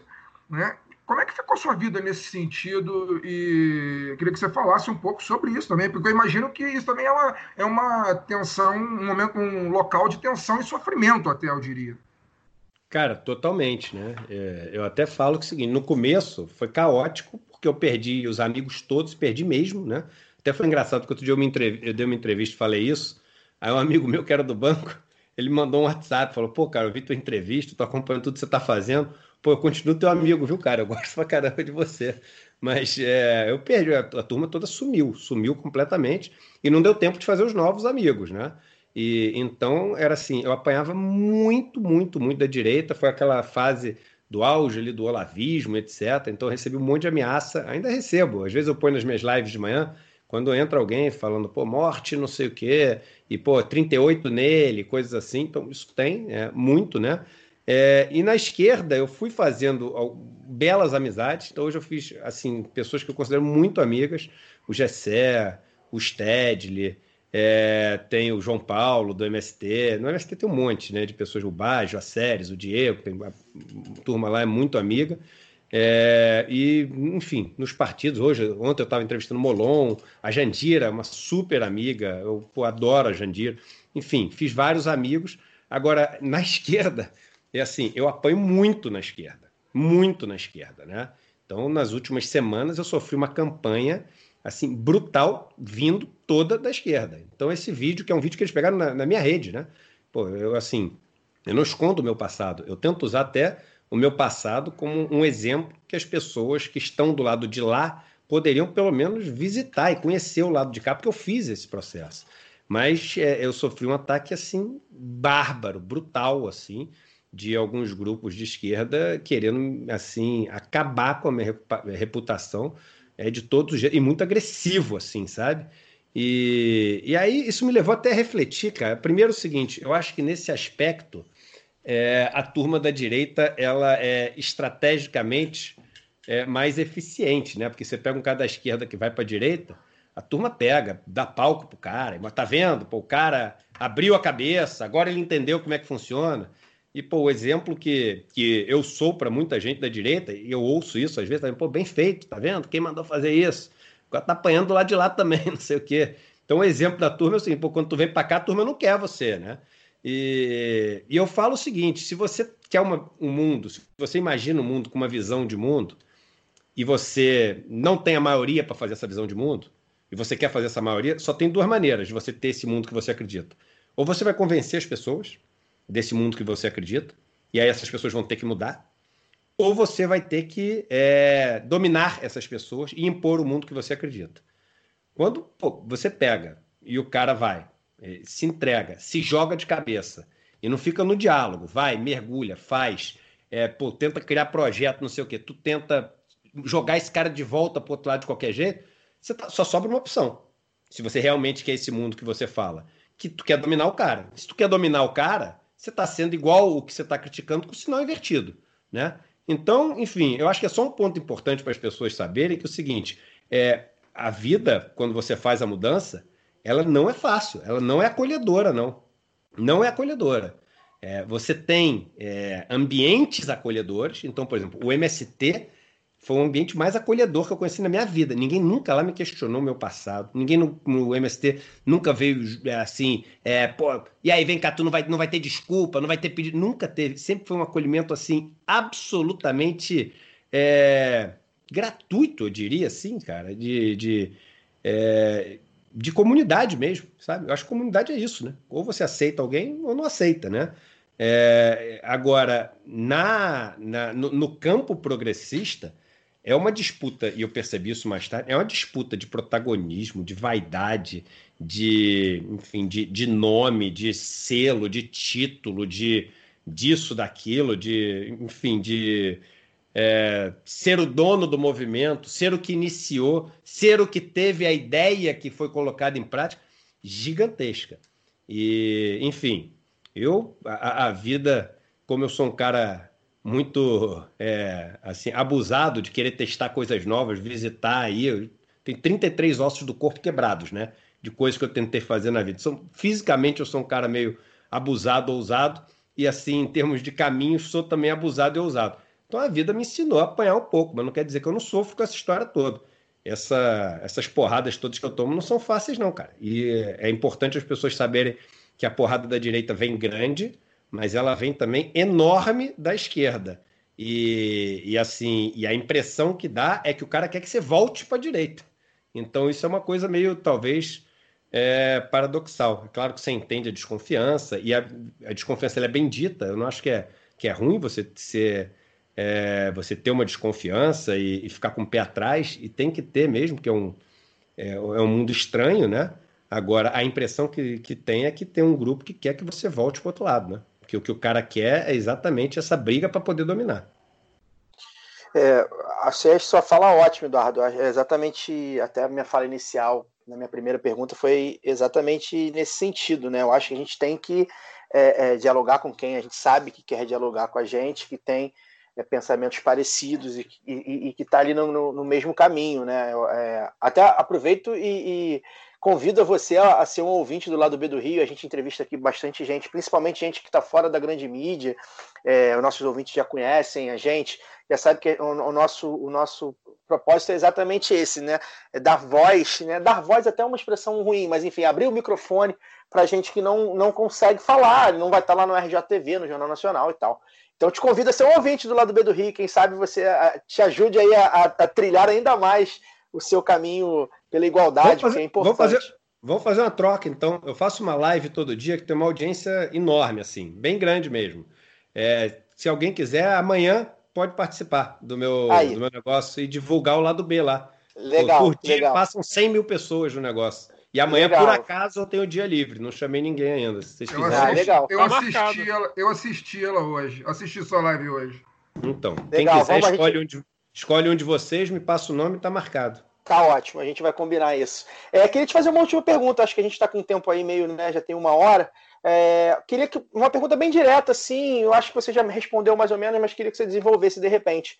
É, qual seria a sua primeira, vamos dizer assim, você é nomeado ministro da Economia, você é um cara que estuda economia, apesar de não ser um economista, é, é, é, estuda economia, viu economia do MST, que é um exemplo de economia mundial para de vários tipos de, de, de para o mundo inteiro, né?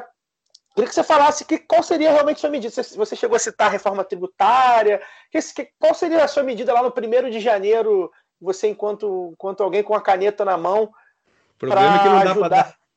Não dá para dar as canetadas que a gente queria dar, É, né? Que não, não dá, mas, qual- qual- mas, mas Ditador, Eduardo. plano, né? Ditador, Eduardo. Não, não, não, não. Mas o plano, me- mesmo que um plano, né? Que, que- queria algo concreto que você me falasse concreto. assim, olha, acho que a gente Concreto. pode começar por aqui. Tá, vamos lá, concreto. Acho que a gente tinha que urgente é, fazer uma reforma agrária no Brasil. A gente tem terra pra caramba, a gente tem muita gente passando fome e a gente está transformando o nosso território inteiro num celeiro para produzir matéria-prima e ração para os outros países, sem ficar com nada dessa riqueza aqui dentro. É, eu pegaria e voltaria a fazer um investimento muito grande nas nossas principais estatais, como Petrobras, é, usaria o Banco do Brasil para a gente poder enfrentar esse setor financeiro, oferecendo taxas de juros muito mais baixas, muito mais baixas é, do que a gente oferece hoje. A Caixa Econômica Federal, para a gente poder ter um programa de renda mínima, que eu acho assim é importantíssimo, não acho que é a solução, porque ele é o que vai de 5 para 6 dólares, que eu falei. Mas eu acho que ele é o que começa a fazer a roda girar nesse sentido. E aí o seguinte, cara, essa reforma tributária que a gente está falando, ela tem que vir junto com o destino desses impostos que você vai colher dessas pessoas. Porque reforma tributária é seguinte, eu vou começar a cobrar mais imposto dessas pessoas mais ricas. Mas esse dinheiro vai para onde? E aí esse dinheiro tem que vir para um processo de redistribuição de riqueza. Tem que ter linha de financiamento para o pobre no Brasil. Ah, 2%, 3% ao ano. E tem que ter muita linha de financiamento. Porque enquanto você não der condição para aquele que é o mais pobre e que sabe produzir riqueza, ser dono do capital que gera riqueza, você não deu liberdade para essas pessoas, né? Então é você fazer o dinheiro chegar nele e ficar nele. O que, que os governos do PT fizeram muito legal? Fez o dinheiro chegar nas, nas pessoas mais pobres do Brasil, mas o dinheiro passou por elas, o dinheiro não ficou com elas, porque a gente não mudou a estrutura tributária, a estrutura financeira e a estrutura de acumulação de capital no Brasil. Então eu acho que seriam é, medidas importantes, mudar esse financiamento, é, que você tem linhas de financiamento muito mais baratas, botar os bancos públicos para funcionar, é, acabando com, essa, com esse roubo que existe é, dos bancos privados, fazer um grande programa de reforma é, agrária no Brasil. E, e, quando eu digo pequeno, é microempresário também, são as pequenas empresas. Não é? A gente está falando de, de pessoas que empregam e fazem é, girar a nossa roda, né? em contrapartida dos 3, 4, 5 bancos, 3, 4, 5 empresas que a gente tem no Brasil, que hoje em dia tem todo o poder é, político e econômico no Brasil. É, e, e, fazer essa reforma tributária. Acho que seriam as principais é, medidas que eu correria atrás para fazer. A reforma agrária, eu sei que não é o ministro da Economia que faz, mas, eu, enfim, ele tem importância nessa discussão também. Claro. Obrigado. Eduardo, como a gente sabe que a sua agenda é muito apertada, a gente vai te liberar aqui, pegamos só mais uns 10 minutinhos extras. Mas muito obrigado pela sua participação. Espero que você tenha se divertido, gostado de conversar com a gente e até uma próxima oportunidade. Valeu, cara. Obrigado aí, parabéns pelo trabalho de vocês. E a proposta é de back. Eu sou carioca, mas eu, eu ofereço e depois pode cobrar que eu, que eu cumpro, tá? É, carioca que foi morar em São Paulo. Aí. Valeu, Eduardo. É. Valeu, tchau, tchau. Caô.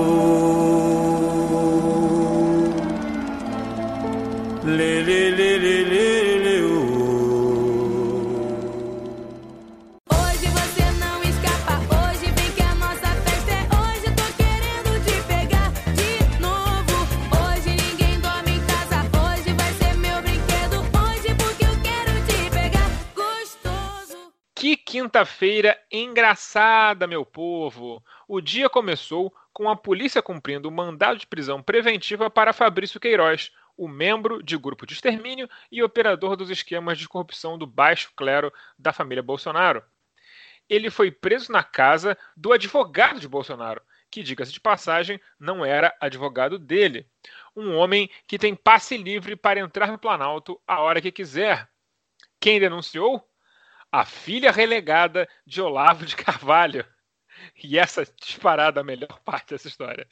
Mas calma, a saramandaia brasileira ainda ficará mais surreal. Bolsonaro, em uma de suas lives, afirmou que Queiroz sempre esteve disponível o tempo todo e que ele só estava lá em Atibaia porque é perto de onde ele faz o seu tratamento de câncer, mostrando que estava sempre bastante informado sobre o paradeiro de um foragido da justiça. Para efetuar a prisão, o delegado da operação teve que manter o nome do mandado em segredo de seus próprios subordinados, para garantir que não haveria vazamentos, algo perfeitamente normal. Inclusive, membros da PF teriam sugerido ao STF que não procedesse com as prisões e diligências efetuadas nessa semana. A prisão da militante neonazista Sara Fernanda na segunda e as diligências contra os comunicadores extraoficiais do Planalto, como Alain terça presa na terça e quarta-feira, por acharem que isso causaria algum tipo de risco institucional. Sim, a PF mandou um alivio para os caras que eu tô com medinho. Mais um sinal de que está tudo muito normal no Brasil. Mas o que importa por agora é que Queiroz está preso. E eu já pergunto para os meus amigos painelistas: você acha que ele vai cantar feito um passarinho ou se manter caladinho? Duvido muito falar... que ele cante. Deixa eu só fazer um comentário, Fagner. Vou deixar você falar. É só fazer um comentário antes. Lembrei, você, vai, você também vai pegar referência. Tem uma parte se eu não me engano, da primeira temporada de Narcos, que os agentes americanos bonzinhos, querendo pegar o Pablo Escobar, é, precisam de um, de um mandado de um juiz. E acontece exatamente isso, né? É um mandado feito é, é, às pressas ali, né? Um juiz sem saber, sem ninguém saber, na mão do, do, do, do, do investigador, para o investigador já chegar e prender né, é, é, parecido, né, mais ou menos, com, com que, o que aconteceu, o que re revela é, é, o, o, nível da máfia, né? Porque, é, além de tudo, tem uma ideologia, né? Os policiais, talvez os policiais que prend foram prender o Bolsonaro, o, o Queiroz, o Bolsonaro ainda não, o Queiroz, mesmo que não tivessem ligação com a máfia que o Queiroz faz parte, eles são ideologicamente, muitos deles, certamente alinhados ao Bolsonaro. Então, aquilo ali poderia vazar de uma forma até menos, é, menos é, financeira, digamos assim, não é? Não venderiam informação, né? Então achei é, curioso é, por isso. Amor, é por amor. É, por amor, por ideologia, por enfim, né? É, então achei curioso isso. É, há explicações de que isso acontece algumas vezes, principalmente em ações de corregedoria, ações de contra policiais, exatamente por causa disso, né? Mas isso mostra é, a gravidade da situação, né? Porque, além de tudo, o Queiroz é um ex-policial, com ligações com ex-policiais e com senador da República, com é, deputado, da, é, com vereador, com deputado, com presidente da República. Né? Então isso mostra bem o nível de máfia que a gente está a gente está lidando. Ao mesmo tempo, é, mostra também algum, algum, algumas cenas aí do, do dia mostraram que, que a, a, máfia deles é uma máfia rasteira, né? É uma coisa bem, bem é, Então, é o que eu falei, a corrupção baixo, baixo clero, não é uma coisa muito é, é, é um negócio assim que se fosse, fosse é, reproduzido na Netflix, seria Adam Sandler e Ben Stiller fazendo, né? É um negócio bem tosco, bem, bem, bem é, humorístico chega a ser, né? E isso, a gente vem falando isso né, há muito tempo, até o Fagner fala bastante, né? De, de a gente entregou o país para o mais rasteira corrupto, corruptos, né? Os corruptos mais, assim, mais baixo clero. Então achei interessante se destacar mais desqualificados de todos é, os tempos. É, eu tenho outras coisas para falar, mas eu vou deixar o Fagner falar. Fala, fala aí, Fafá. Não, é, eu, eu, a pergunta do Alcísio né, é se ele vai abrir o bico. Eu acho muito difícil que abra, né? É, a máfia não costuma se entregar, né, cara? É, esses caras têm uma lealdade muito grande uns com os outros e eu acho difícil. Gostaria muito, óbvio, que eles se, que eles se delatassem, que eles se traíssem, né? Mas, mas a máfia não costuma se trair. Então... Mas aí eu vou te fazer uma contra-pergunta. Todo mundo que sai desse governo Bolsonaro abre o, be abre o berro, fala mal dos caras, fala que era um, uma putaria, fala um monte de coisa. Mas é, é diferente. É diferente. Mandetta, Moro, não eram caras que conhecem o Bolsonaro há 30 anos, né? Não são orgânicos, né? É. O... Mas o que eu vi agora é, é que decretaram o, também a prisão da mulher do Queiroz ao, ao longo da tarde. Sim. E que ele sempre deixou claro que aí, tipo, isso é interpretações, né? Que ele, ele, ele seria capaz de assumir qualquer culpa, culpa da porra toda, desde que não mexessem com a família. E essa prisão da mulher pode descompensar. É sempre assim, né? vamos, é vamos assim. ver. Vamos Começou ver. com eu acho... e Laranjeiras, né? É, deve estar tá começando. É, Jornal Nacional, está começando. É está começando o Jornal Nacional. Mas é, eu dizia que eu acho difícil que se traiam, enfim. Tomara que aconteça, né?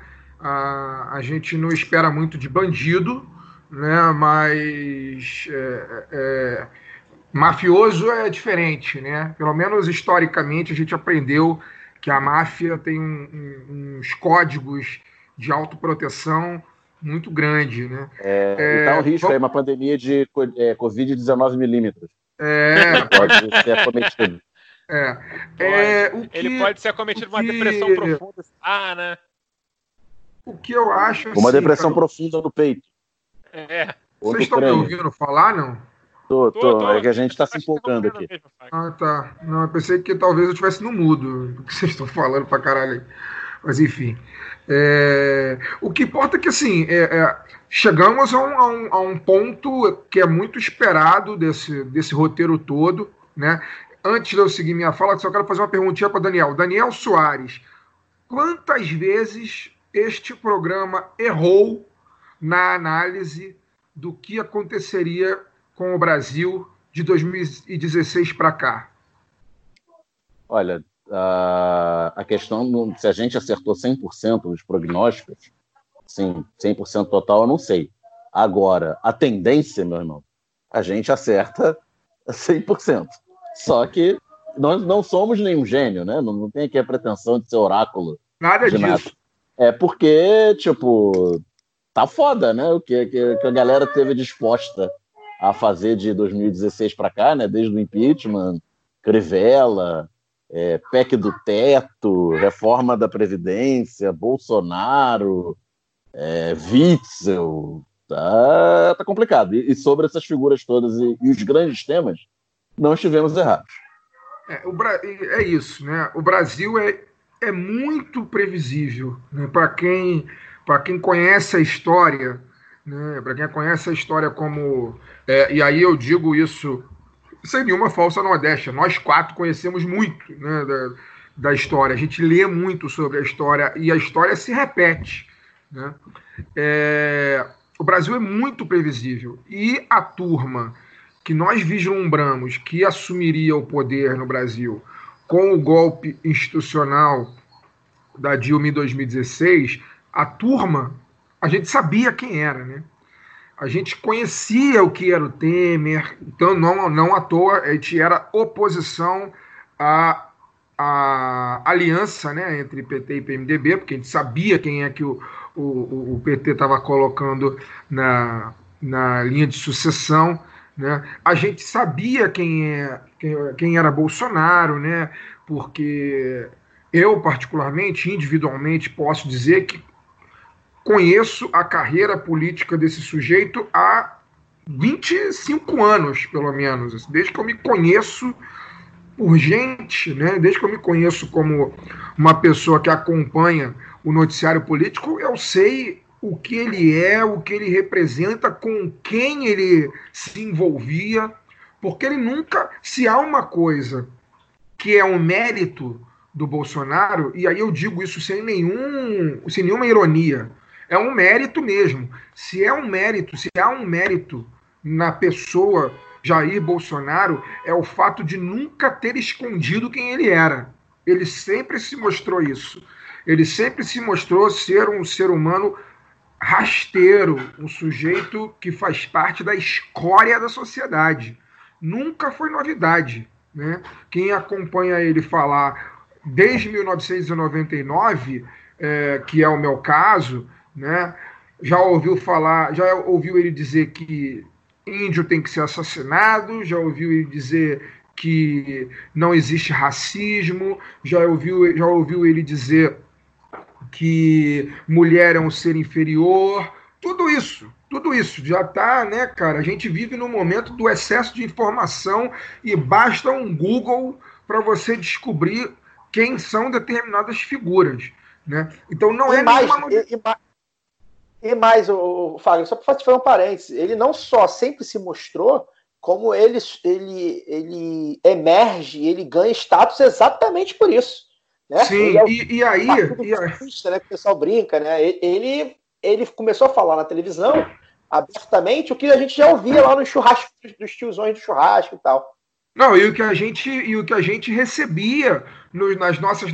Daniel, que é, que é da mais ou menos da minha idade, um pouco mais velho só que eu, viveu ainda a época das famigeradas listas de e-mail. Né? Cara, qualquer sujeito com 35, 38, 40 anos recebeu um vídeo do Bolsonaro defendendo tortura e ditadura militar nas famigera nos famigerados é, é, grupos de e-mail. Assim, eu, com, eu tô com 37 anos de idade, eu com 20, 22 anos de idade, eu já tinha, já estava cansado de saber quem era esse sujeito já estava absolutamente cansado de saber que se tratava de um sujeito misógino, racista, homofóbico, tudo isso.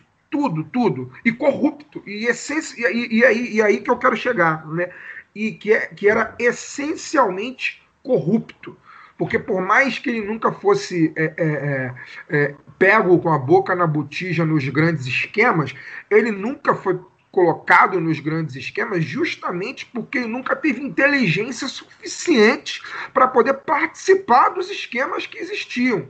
Ele era... Acho que eu falei hoje, desde né? a campanha de 2018 que o Bolsonaro ele participou de todos os esquemas que deu para ele participar. Exatamente. É, exatamente. É, era caseira, não era caseira no... porque, né? rachadinha, caseira funcionária sim, fantasma, sim, essas coisas, assim, é, nota de posto de gasolina. Isso, isso. O negócio dele sempre foi o esquema do baixo clero. É aquilo. Era o esquema que, deu, que dava. É, que, é isso, é isso. Só que o, o sujeito, além de tudo, é tão burro que ele achava que, sendo adepto desse tipo de política, ao tomar grande projeção, ele seria protegido né, de, de que seus podres viessem à tona.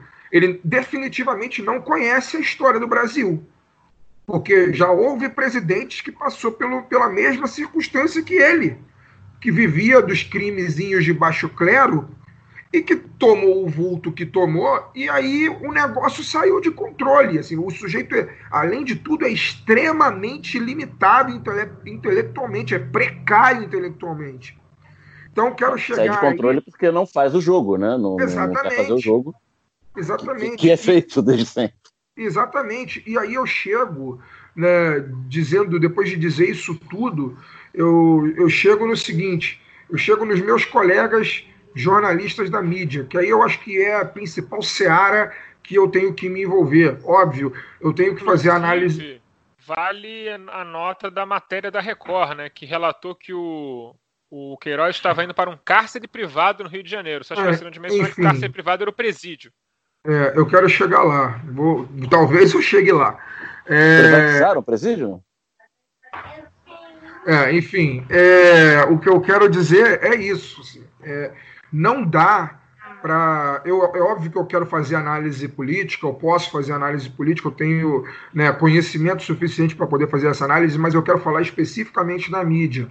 Não dá para a gente chegar hoje, dia 18, 19 de junho de 2020, e algum jornalista, comentarista, analista político, repórter de grande imprensa, de, de jornais de grande vulto, jornais nacionais, se mostrarem surpresos com quem é essa turma.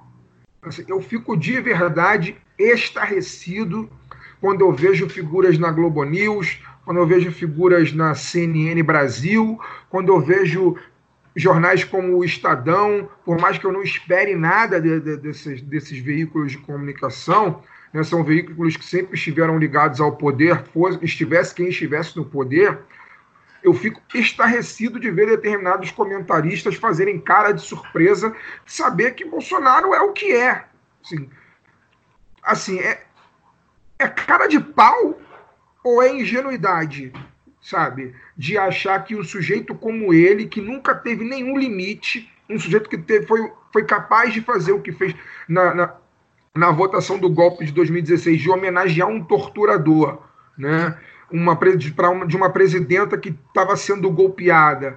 Né? Ele teve a coragem de fazer isso. Não dá para chegar em 2020 e falar estou surpreso com a incompetência do presidente Jair Bolsonaro, ou estou surpreso que esse governo se envolve em muito escândalo, sabe?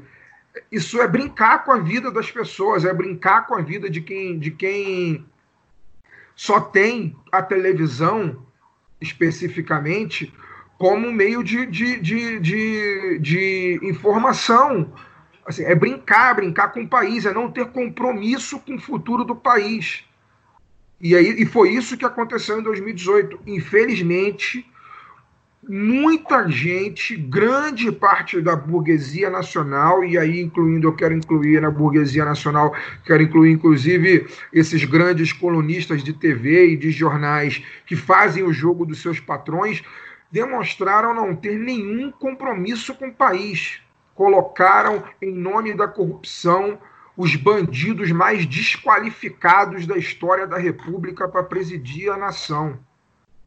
Quem quiser ouvir o que o Brasil virou no exterior, na opinião das instituições e na opinião das mídias internacionais, quem quiser saber Veja a live que eu gravei hoje de manhã com o Eduardo Moreira e com o Jamil Chad. Veja o que o Jamil Chad tem a dizer.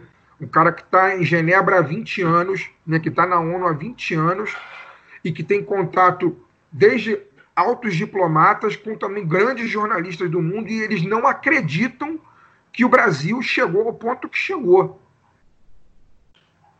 Então, isso, eu acho é... que eu quero iniciar a minha fala dizendo isso porque eu acho que é importante ressaltar que não é novidade o que está acontecendo hoje. O lado B vem dizendo há quatro anos, né?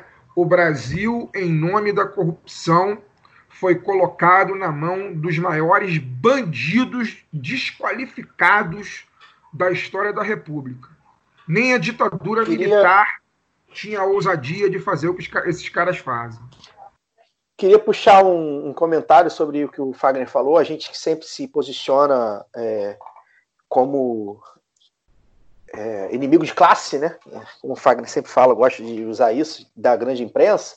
Lembrar que o senhor Pedro Cafardo, editor executivo do próprio Valor Econômico, que eu citei agora há pouco, é, ele publicou um texto essa semana chamado Meia Culpa, Meia Culpa, Meia Máxima Culpa, é, que faz um diagnóstico muito bom culpando as elites, né? É, o agronegócio, o mercado financeiro, etc. E boa parte dos jornalistas da grande imprensa, né? Pela eleição do Bolsonaro, exatamente como o Fagner falou. É, excelente o artigo. Só que sai com dois anos de atraso, né? Se esse artigo sai em junho de 2018, é, algo poderia ter sido feito, né? E é isso, né? São pessoas que não têm compromisso, é, ou estão ideologicamente desalinhados, ao Bolsonaro, e isso aí eu, é, eu vou é discordar é de você. Eu vou, oh, Caio, eu acho que Fala. eu acho que eu acho importante fazer uma, um contraponto. Esse papo de ah, eles não têm compromisso. Eles têm compromisso, é que o compromisso deles não é o compromisso nosso. É, não, acho que eles não têm mas, compromisso mas, com aí eles, né? têm, eles, eles têm compromissos em, Nossa, interesses individuais. Não, eles têm compromisso com o bolso deles. Interesses de classe, não necessariamente individuais. Mas aí que tá, eu acho que tem uma, uma, uma questão aí. É, é, e eu falo isso muito, quando, principalmente quando a gente fala da Vera Magalhães, também muito citada na, na, na live do, do, do, YouTube ontem. É, a, gente precisa, a gente precisa entender também se aquilo é a opinião dele ou a opinião que o patrão paga para ele dizer, né? Então, quando é ideologicamente alinhado, e a gente sabe que tem muito reaça no jornalismo, é, você, é, a gente combate, obviamente, mas você entende que é uma ideologia, pelo menos, né? É a canalice orgânica, canalice moleque, canalice arte, né? E, e muitos desses talvez não tenham, nem pensem exatamente assim, mas que estão ali fazendo o jogo do, do patrão porque ele quer mas qual é a diferença? Qual é a diferença é. se é pena paga ou ele escreve por, por não, prazer? Não, qual é a diferença? Não, não, faz diferença. Quer dizer, tem diferença no formato, tá, mas não, não faz diferença. Na prática não faz diferença, o resultado é o mesmo. Então, só para continuar, né, o texto, eu, eu acho que o texto até do, do Pedro Cafardo é bom, o texto realmente toca em pontos reais, né, ele convida, inclusive, a grande imprensa a fazer autocrítica, ele começa de uma maneira que mostra é, é, um dos problemas da imprensa, que é fazer os, o dois ladismos, né, ele já começa alfinetando o PT, mas enfim, de, de, de resto, mas eu acho que o artigo ou é um atestado de burrice do, do próprio Pedro Cafado e de todo de todo um, um, um, coletivo de jornalistas ou um atestado de canalice, né? Então é isso. A diferença é essa. Ou eles foram ignorantes e burros é, é, é, e não viram que quem era Bolsonaro, ou eles é, foram cúmplices, né? De qualquer forma, o resultado é o mesmo, né? É, eu queria também falar sobre o Queiroz, né? Eu acho que eu acho, realmente acho, a gente está falando de uma máfia rasteira, né, de miliciano, né? Vamos falar a palavra correta desse tipo de milícia que a gente conhece bem aqui no Rio de Janeiro. E eu não duvido do Queiroz passar mal na prisão e ter, subitamente morrer. Eu acho que a vida do Sérgio Moro está em risco. E aí a gente está falando de uma máfia mais é, pomposa para uma máfia mais, mais rasteira. Eu acho que o Sérgio Moro está em risco. Imagina o pobre do Fabrício Queiroz. Então, é bom ficar de olho nisso, acho que é importante ficar de olho, porque o outro lá, o Adriano, também já, já foi morto, né? É, em razões Esse aí não foi nem mal súbito, né? Ele teve uma intoxicação é. exógena por chumbo na nuca. Parece que tá tendo é. live do Bolsonaro, ele falou que o... ninguém tava escondendo ninguém porque o Queiroz não era foragido. Então, foi o que eu coloquei na, na escalada do, do bloco, né? Se eu tivesse prestado atenção. que isso. Enfim. O programa é... tá aí. Alcísio tá Legal. Com, tá com, Alcísio tá com síndrome de grosseria já tem algumas semanas, né, cara? Tá foda ah, isso aí. Ele tá afetado pela pandemia. Eu queria botar em bala Algumas semanas, umas 200 semanas. É, desde novembro de 89. Eu queria botar aqui um, um em bala pra gente, cara. Eu acho que cada dia mais a gente tem que discutir e, e, é, o que pode acontecer com o governo Bolsonaro, de fato, se realmente é, é factível o impeachment, né? Eu acho que o Maia está sentado ali, o Maia vai negociar isso da melhor maneira para ele, inclusive. Mas e eu só acho... para ele, esse é o único interesse do Maia, vamos deixar isso claro. É, eu acho que, que isso aí é real. Eu acho que é real. Cada dia que passa, é, eu acho que é real que o Bolsonaro possa ser rifado. A, a... É, eu acho que vai o clima, o clima político vai, vai determinar se vamos caminhar para impeachment ou para cassação da chapa. Se o STF mantiver aí a, a, o pau dentro, como tem feito, eu acho que a, é tudo... a coisa apertar. E queria discutir, queria saber o que, pra vocês variar, Olha, eu acho que para variar é tudo político, né?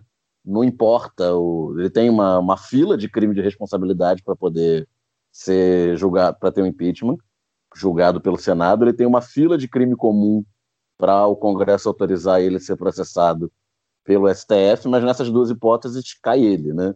Sozinho, é o CPF Jair Bolsonaro. O julgamento do TSE é, é o CNPJ, né? É a chapa Bolsonaro-Mourão. E, e, isso abre caminho para. No, no, primeiro caso, caindo só Bolsonaro, assume o Mourão, em tese, né, se livra de, dos olavistas, da ala radical ideológica, e mas continua os milicos e possivelmente até um Paulo Guedes, algo, algo ah, assim. o Paulo Guedes continua, com certeza. Exatamente. E se livrando da chapa, o Maia assume interinamente e sendo ainda esse ano, são novas eleições diretas. E eu acho que talvez eles, talvez o pro Maia, o melhor seja cair Bolsonaro e Mourão em janeiro, dia 2 de janeiro de 2021, né? Porque evita uma, caem os dois, a presidência cai no colo dele por 90 dias para organizar uma eleição indireta, né, no âmbito apenas do, do Congresso Nacional. E, Na e qual aí ele teria coisas... boa chance de virar presidente. Exatamente, são coisas completamente diferentes. Agora, uma eleição como é que- direta, eu não vejo o Maia tendo chance. Mas é, se o, o clima político continuar azedando para o lado desses caras, começa a se tornar viável é, politicamente uma cassação de chapa. Que eu acho que hoje, hoje, hoje, 18 de junho, ainda não é não é viável porque o, o impeachment é, é para cachorro morto, né? Dilma É. Collor com 15% de popularidade. Uma cassação de chapa é a desmoralização total e completa, que para muita gente ainda não chegou, né? Porque ele ainda, nas pesquisas, a gente via ele mantendo seus 25%, algumas dando até 30%, algumas É, dando cassação- 20%. A Ele tem que baixar de 15% para ter clima. a cassação de- chapa, como você fala, seria um- uma demonstração de força de, de um dos, dos braços que a gente sempre fala né, do governo. Seria uma demonstração de força muito grande, né? É, você é bancar isso. É, É bastante É- radical, né? Só- É bastante radical, bastante radical. É, eu acho que assim é, é muito doido a gente imaginar, né? Como é que a gente achou que um dia isso aqui, né? Até o meu amigo Felipe Oliveira veio conversar com a gente. Como é que a gente achou que isso ia dar certo, né? Porque basicamente o, o- o destino do Bolsonaro está na mão do Rodrigo Maia, que é um interessado direto, né? No cargo. Ou seja, como vocês explicaram aí, ele pode ser facilmente eleito em eleição indireta, como, como, como presidente da Câmara, enfim, é muito doido. E, e- ou Ah, seja, tem, ele- tem um detalhe também, tem outro detalhe importante que a gente não está pensando ainda. O mandato do Maia como presidente da Câmara, ele vai até o dia 1 de fevereiro de 2021. E ele, pela legislação atual, ele Não não, pode ser reeleito é, presidente da Câmara, porque você só pode ser reeleito presidente da Câmara quando vira a legislatura. Dentro da mesma legislatura, você não pode ser reeleito. Ele, ele foi reeleito em, em 2017 numa interpretação bastante casuística da, da legislação de que ele, ele não era o presidente anterior e apenas estava complementando o mandato É, do... porque ele não tinha. Porque tecnicamente Eduardo foi Cunha. Cunha, não foi ele, né? Exatamente, ele Porque foi eleito Isso para não um mandato funciona em cargos eletivos normais, né? Mas para deputado Exatamente, é. E aí por isso ele teria o direito à reeleição em 2017 e 2019, ok, ele podia porque tinha virado a, a legislatura. Então, a não ser que haja uma mudança de, de legislação, pode ser que haja, né? Brasil virou, virou, virou bagunça faz bastante tempo. É, a princípio, é, a presidência não cairia no colo dele, pelo menos interinamente, né? no, a partir de fevereiro de, de 21. Tem- Teria uma janela curta aí em janeiro, mas nada impede que haja uma mudança de legislação casuística aí para que ele consiga permanecer na, no cargo para o ano que vem. Eu falo com tranquilidade que eu acho mais fácil ele conseguir acertar o timing para virar presidente do que ele mudar a legislação para continuar presidente da Câmara, viu? Por uma questão. É, Porque o isso vai ser, isso vai, levar- vai ser levado 2 de para janeiro. STF. Vai ser levado para STF a constitucionalidade dessa lei, com certeza. Pode ter uma lesão liminar que faz ele cair, aí passa a eleição ele já era. Não, É e sem contar que ele é o novo Cunha, né? Ele tá com o centrão na mão, ele é um cara que o mercado já abençoou, ele é um cara que o povo hoje. A, a, a- Tolera, pelo menos. tolera, porque ele, ele faz o contrassenso, o contraponto é, é, democrático ao Bolsonaro. Então ele é se invernizando, né? Para ele realmente assumir isso aí. E é muito doido a gente pensar isso. É muito doido, realmente. A gente tá numa sinuca de bico. Lembrando que porque- Rodrigo Maia, que Rodrigo Maia em 2012 é o cara que teve 2% dos votos para prefeito do Rio de Janeiro, apoiado pelo seu pai, que é um, foi um ex-prefeito de boa avaliação, e pelo ex-governador Garotinho. Com tudo isso, ele conseguiu 2%. Não, que ele, ele, a vice era a Clarissa, né? A filha do Anthony e da, e da Rosinha. E o jingle dele era feito pelo ah, Naldo Bene. Naldo. Naldo Bene, né? Então é isso Os aí. Naldo jovens não Bene- vão entender. Os jovens hoje não vão entender, mas Naldo Bene era um cara bastante famoso em 2012. É, pois é, esse é o nível do rolê. Mas assim, é, surpreende muito a prisão do, do Queiroz, me surpreende por, pelo seguinte motivo. Como vocês mesmos disseram, essa máfia é muito incompetente. Porque, veja bem, há cinco anos atrás, quando tinha um escândalo de corrupção, tinha conta na Suíça, nome falso, é, 15 empresas offshore. entendeu? Dinheiro passar pelas Bahamas, pelas Seychelles, pelo Uruguai, pela cacete A4. Departamento, departamento exclusivo para isso na Odebrecht. É, os caras tinham um esquema de corrupção Codinome. Agora não, cara. O cara passa nota fria no próprio nome, esconde o, o foragido na casa do, do advogado dele. Cara, segurança pergunta fosse... para a imprensa se, se invadiu a casa ao lado. Teve isso. É, não, cara. Pensa, se fosse o FHC que escondeu um filho na Espanha no seu mandato inteiro, depois descobriu até que o filho não era dele, mas escondeu com dinheiro ele achava que era. público. Importa que ele achava que era. É, o que importa é que ele achava que era, ele escondeu o filho lá com dinheiro público. Isso que importa. Se ele, ele faz isso, porra, eu, o FHC teria metido o Queiroz num passaporte frio para ser representante diplomático do Brasil no Sri Lanka e nunca mais vai encontrar esse maluco. Mas os caras, eles são tão básicos, eles são tão limitados, como o Fagner falou, eles são tão intelectualmente precários, que os caras não conseguem imaginar um plano né, para conseguir se blindar de uma maneira minimamente razoável. É, Chega a ser verdade, chega a ser constrangedor. Se fosse Pulp Fiction e chamassem lá o Mr. Wolf, que é o cara que conserta a merda quando eles explodem a cabeça do maluco acidentalmente no carro, o cara ia olhar assim e falar: Não, tu vai embora, foda-se, vocês são malucos, não dá para consertar isso aqui não, vocês são muito burros. Fazer um parênteses também que ele, não deu tempo deles chegarem nesse nível também, né? É, não deu tempo deles chegarem na, nas Odebrecht. Pô, Caio, por que não? Eles, não deu tempo não, porque essas coisas não são assim, né? É, não, despachar precisa... um cara para uma despachar um cara para outro país é fácil de fazer, porra. Não, sim, mas eu tô falando que a gente está falando de valores, inclusive pequenos perante a, a, máquina que eles têm hoje na mão, né? É, agora esses esses esses esses, e assim, esses esquemas, qual é esses... existem estimativas de quanto a milícia tira por semana? Não, não, sim, a gente está falando da investigação, da investigação né, da rachadinha, né? Você tá falando não, dessa, mas a investigação da... da rachadinha já deu em, em ao, aqueles imóveis lá na, numa Sim, e tal. Você está falando aqui. Tá ah, casa não são 100 milhões da Odebrecht, não são 200 milhões da Petrobras, é. mas são 30, 40 milhões de reais, cara. Não é pouca coisa. Não. Mas o que eu quero dizer assim, eles ainda não tiveram, né, inclusive porque o esquema foi todo desmontado, pelo menos né, nessas que, que a Lava Jato pegou, e eles teriam que refazer esse esquema e eles não têm nem noção de como fazer isso. Eu né? queria lembrar que o PC Farias foi preso na Tailândia. Hein? É esquema, né? Enfim. Teve um, um, caso aí também que a gente esqueceu de botar na pauta, né? Que teve a, a busca e apreensão lá na rua do Bolsonaro, onde o Bolsonaro tem casa. Uma, na casa... uma busca e apreensão numa casa que já foi dele em Bento Ribeiro, que agora estava no nome de uma das filhas do Queiroz. Se eu não me engano, era isso. Eu lembro que a Globo fez uma errata que falou que a casa era dele, mas a casa já tinha passado para um, um, familiar do Queiroz. Desse lugar, desse lugar aí foi onde ele emitiu aquelas notas suspeitíssimas de gasolina que o cara rodava. Porra, o cara ia à lua e voltava todo mês, gastava 40 contos de gasolina no mesmo posto, tudo, tudo, tudo nota padronizada, nota fria no nome dele, o bagulho assim. É aquela coisa. Se você gastasse 40 segundos investigando, você tinha descoberto o crime dele em qualquer momento da, da, de quando ele foi deputado. Porque ele era um criminoso chulé. Só que ninguém investigava porque ele era um criminoso chulé. E, tipo, bandido por bandido, no, no Congresso tem um monte. É.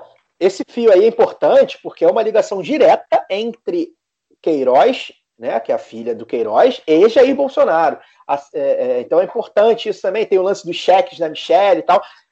Esse lance aí é, Tem é lance do o, o Queiroz pagava a, a, a escola dos filhos do, do, dos, dos, filhos do Flávio com dinheiro do, do gabinete do, do, Bolsonaro, do, do Jair. É, então assim, é importante a gente ficar atento, porque até então a ligação do Queiroz é com o Flávio, e eu falei, eu lembro que eu falei isso no começo do ano passado, eu achava que o Flávio seria jogado ao mar, mas enfim, família né, não, não fizeram. É, porque isso eu, eu, puxava que o Queiroz, para mim, se pegar minhas falas do ano passado, no começo do ano passado, seria realmente o um grande escândalo nacional, né? É, de corrupção. É, é, porque já começava já envolvido com muita coisa. Então, e se puxar isso aí, com, com, vai ligar diretamente ao Jair, né? Então é muito, é muito fácil de fazer essa ligação. Então é importante a gente ficar ligado nisso também. É, não, acho que a ligação que importa agora, né? Porque eu acho que estava a questão é que está tudo sempre meio provado, não tem muito mistério, porque não tem muita investigação. é, é a questão de saber qual é o tamanho do envolvimento do Jair Bolsonaro com as milícias do Rio. Se ele é se ele é fanboy, se ele é garoto propaganda, se ele é sócio, se ele é chefe. Eu acho que essas, essas coisas são muito importantes a gente saber. Porque, assim, é uma gente muito bizarra. Prenderam na casa do Queiroz bonecos de comandos em ação do Scarface com a, a placa do AI-5 atrás. O maluco colecionava boneco do Scarface. Scarface, que é um bandido cheirador. Esse é o herói do maluco, porra. Inclusive, até para traficante é, é um merda, né? Porque ele, ele cai exatamente. No, ele é um merda, porque ele usa ele cai exatamente no, no, no, ponto de, de usar a própria, a própria mercadoria, né? É filmaço, filmaço. Isso, Não, isso o cinema é legal. Agora, a casa é. Tem a casa friends e tal, mas, porra, como herói tipo, de planejamento. Não, casa é advogado. Modelo negócio. Esse é o cara que eu gosto. O cara, o cara, foi, o, o cara foi incapaz de se imaginar um Michael Corleone, né, cara? Ele, ele É, pensou logo. isso. Ele pensou logo o pior, né, cara? Puta que o pariu, meu. Ele, a imagem dele é o, é o, Tony, é o Tony Montana com duas, met- uma metralhadora em cada mão, né? Cheiradaço no alto da escada. Cheiradaço. É o momento, o momento sublime, assim. É, o cara até boliviano corre forte ali naquela galera. Maluco, né, maluco, maluco branco de cocaína. coisa, outra coisa que é engraçado também, né? é- é- e a gente cita no, no roteiro inicial é a questão da filha do Olavo, né? Realmente é um negócio. Cara, isso aí, isso aí, cara, é aquela cerejinha E ela foi lá, e ela foi lá com um copinho de laranja. com, com uma tacinha de champanhe laranja. com laranja. Que Com flute de laranja. É isso, que eu, é isso que eu falo, cara. O Brasil 2020, amigo, faria 100 anos de solidão encalhar nas livrarias e o Gabriel, Gabriel Garcia Marques morreria pobre. Pobre. O, o- o Brasil, o Brasil Gomes 2020, o Brasil 2020 é escrito por roteiristas do Multishow. Porque são piadas É, óbvias, Dias Gomes. é, É. piadas batidas, mas que acaba sendo engraçadinho. Dias Gomes, cara, morreria no mais profundo ostracismo no Brasil 2020. Seria nem conhecido. Dias Gomes seria um sujeito qualquer que pegaria metrô, trem, ônibus, como qualquer um de nós, sabe, que passaria batido pela história. Porque nada se compara ao roteiro que a gente está assistindo. Nada, nada. Escrever livro de autoajuda. É, cara. Ele é vender livro de autoajuda. Mas assim, é, eu acho que a gente já sacaneou bastante. Tem poucos fatos nesse momento, assim, além do que está acontecendo, para a gente poder elocubrar sobre a questão. É, Eu acho que a coisa. Eu gostaria de ser uma mosquinha na casa do Olavo de Carvalho. Porque imagina a filha renegada da família que denuncia os- as, as atitudes dele. Ela tem relatos muito fortes de que ela foi obrigada a ver o pai fazer sexo com outras pessoas desde muito cedo, desde a sua tenra infância. Era um fetiche dele transar na frente dos filhos e tal, um negócio zoadíssimo. Entre outras coisas, meter arma na cara das pessoas quando ficava puto e bêbado, assim. Ela tem relatos aterradores sobre o, sobre o Olavo, inclusive sobre vezes que ele fugiu do hospício e tal, que né, naturalmente não surpreende muito. muito. E ela foi lá e ela foi uma das responsáveis por desbaratar o governo que ele jogou todas as fichas para salvar ele né, do, da, da, da situação financeira, dele virar o rico que ele sempre quis ser e tal, e, e propagar a sua ideologia cretina e estúpida. Assim, o cara deve estar comendo o cotovelo, cara, deve estar muito engraçado. Ele deve estar É. fumando, sabe? Sabe aquela cena do Pernalonga que ele fuma um maço de cigarro inteiro de uma vez, assim, sabe? Deve muito É, e, e sobre e lá vai Fagner Torres mais uma vez descer a lenha na grande imprensa, né? Sobre esse sujeito, né? A, a quem eu, quando vejo a imagem, eu tenho repulsa total, nojo completo. né? Eu não consigo, voz, é ah, eu não consigo imaginar, cara, que esse sujeito deve feder a cigarro assim, a quilômetros, sabe? Deve ser uma coisa horrorosa estar diante de uma- dessa figura. É, sobre essa figura especificamente, o grande jornalista Pedro Bial, né, a quem a carreira né, diz mais do que né, qualquer coisa, foi correspondente de guerra e viveu na, na Europa durante muito tempo, né, co- cobriu a, a queda do muro de Berlim, dentre outras coberturas históricas. esse grande jornalista disse que essa figura chamada Olavo de Carvalho era um grande pensador da direita brasileira. Se ele é um grande pensador da direita brasileira, eu não quero pensar o que deve ser o pensador médio da direita brasileira. Mas segue o jogo. O pensador médio da. Sabe quem é o pensador médio da direita brasileira? Abraham Weintraub. E nós vamos falar dele no bloco Saramandaia.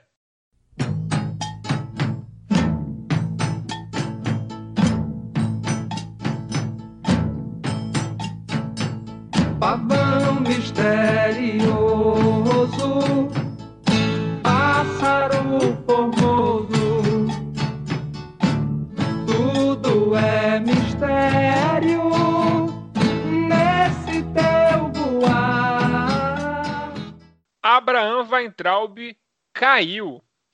É, o seu ano e pouco no Ministério da Educação foi uma verdadeira lástima. Weintraub parecia muito mais focado em fazer a guerra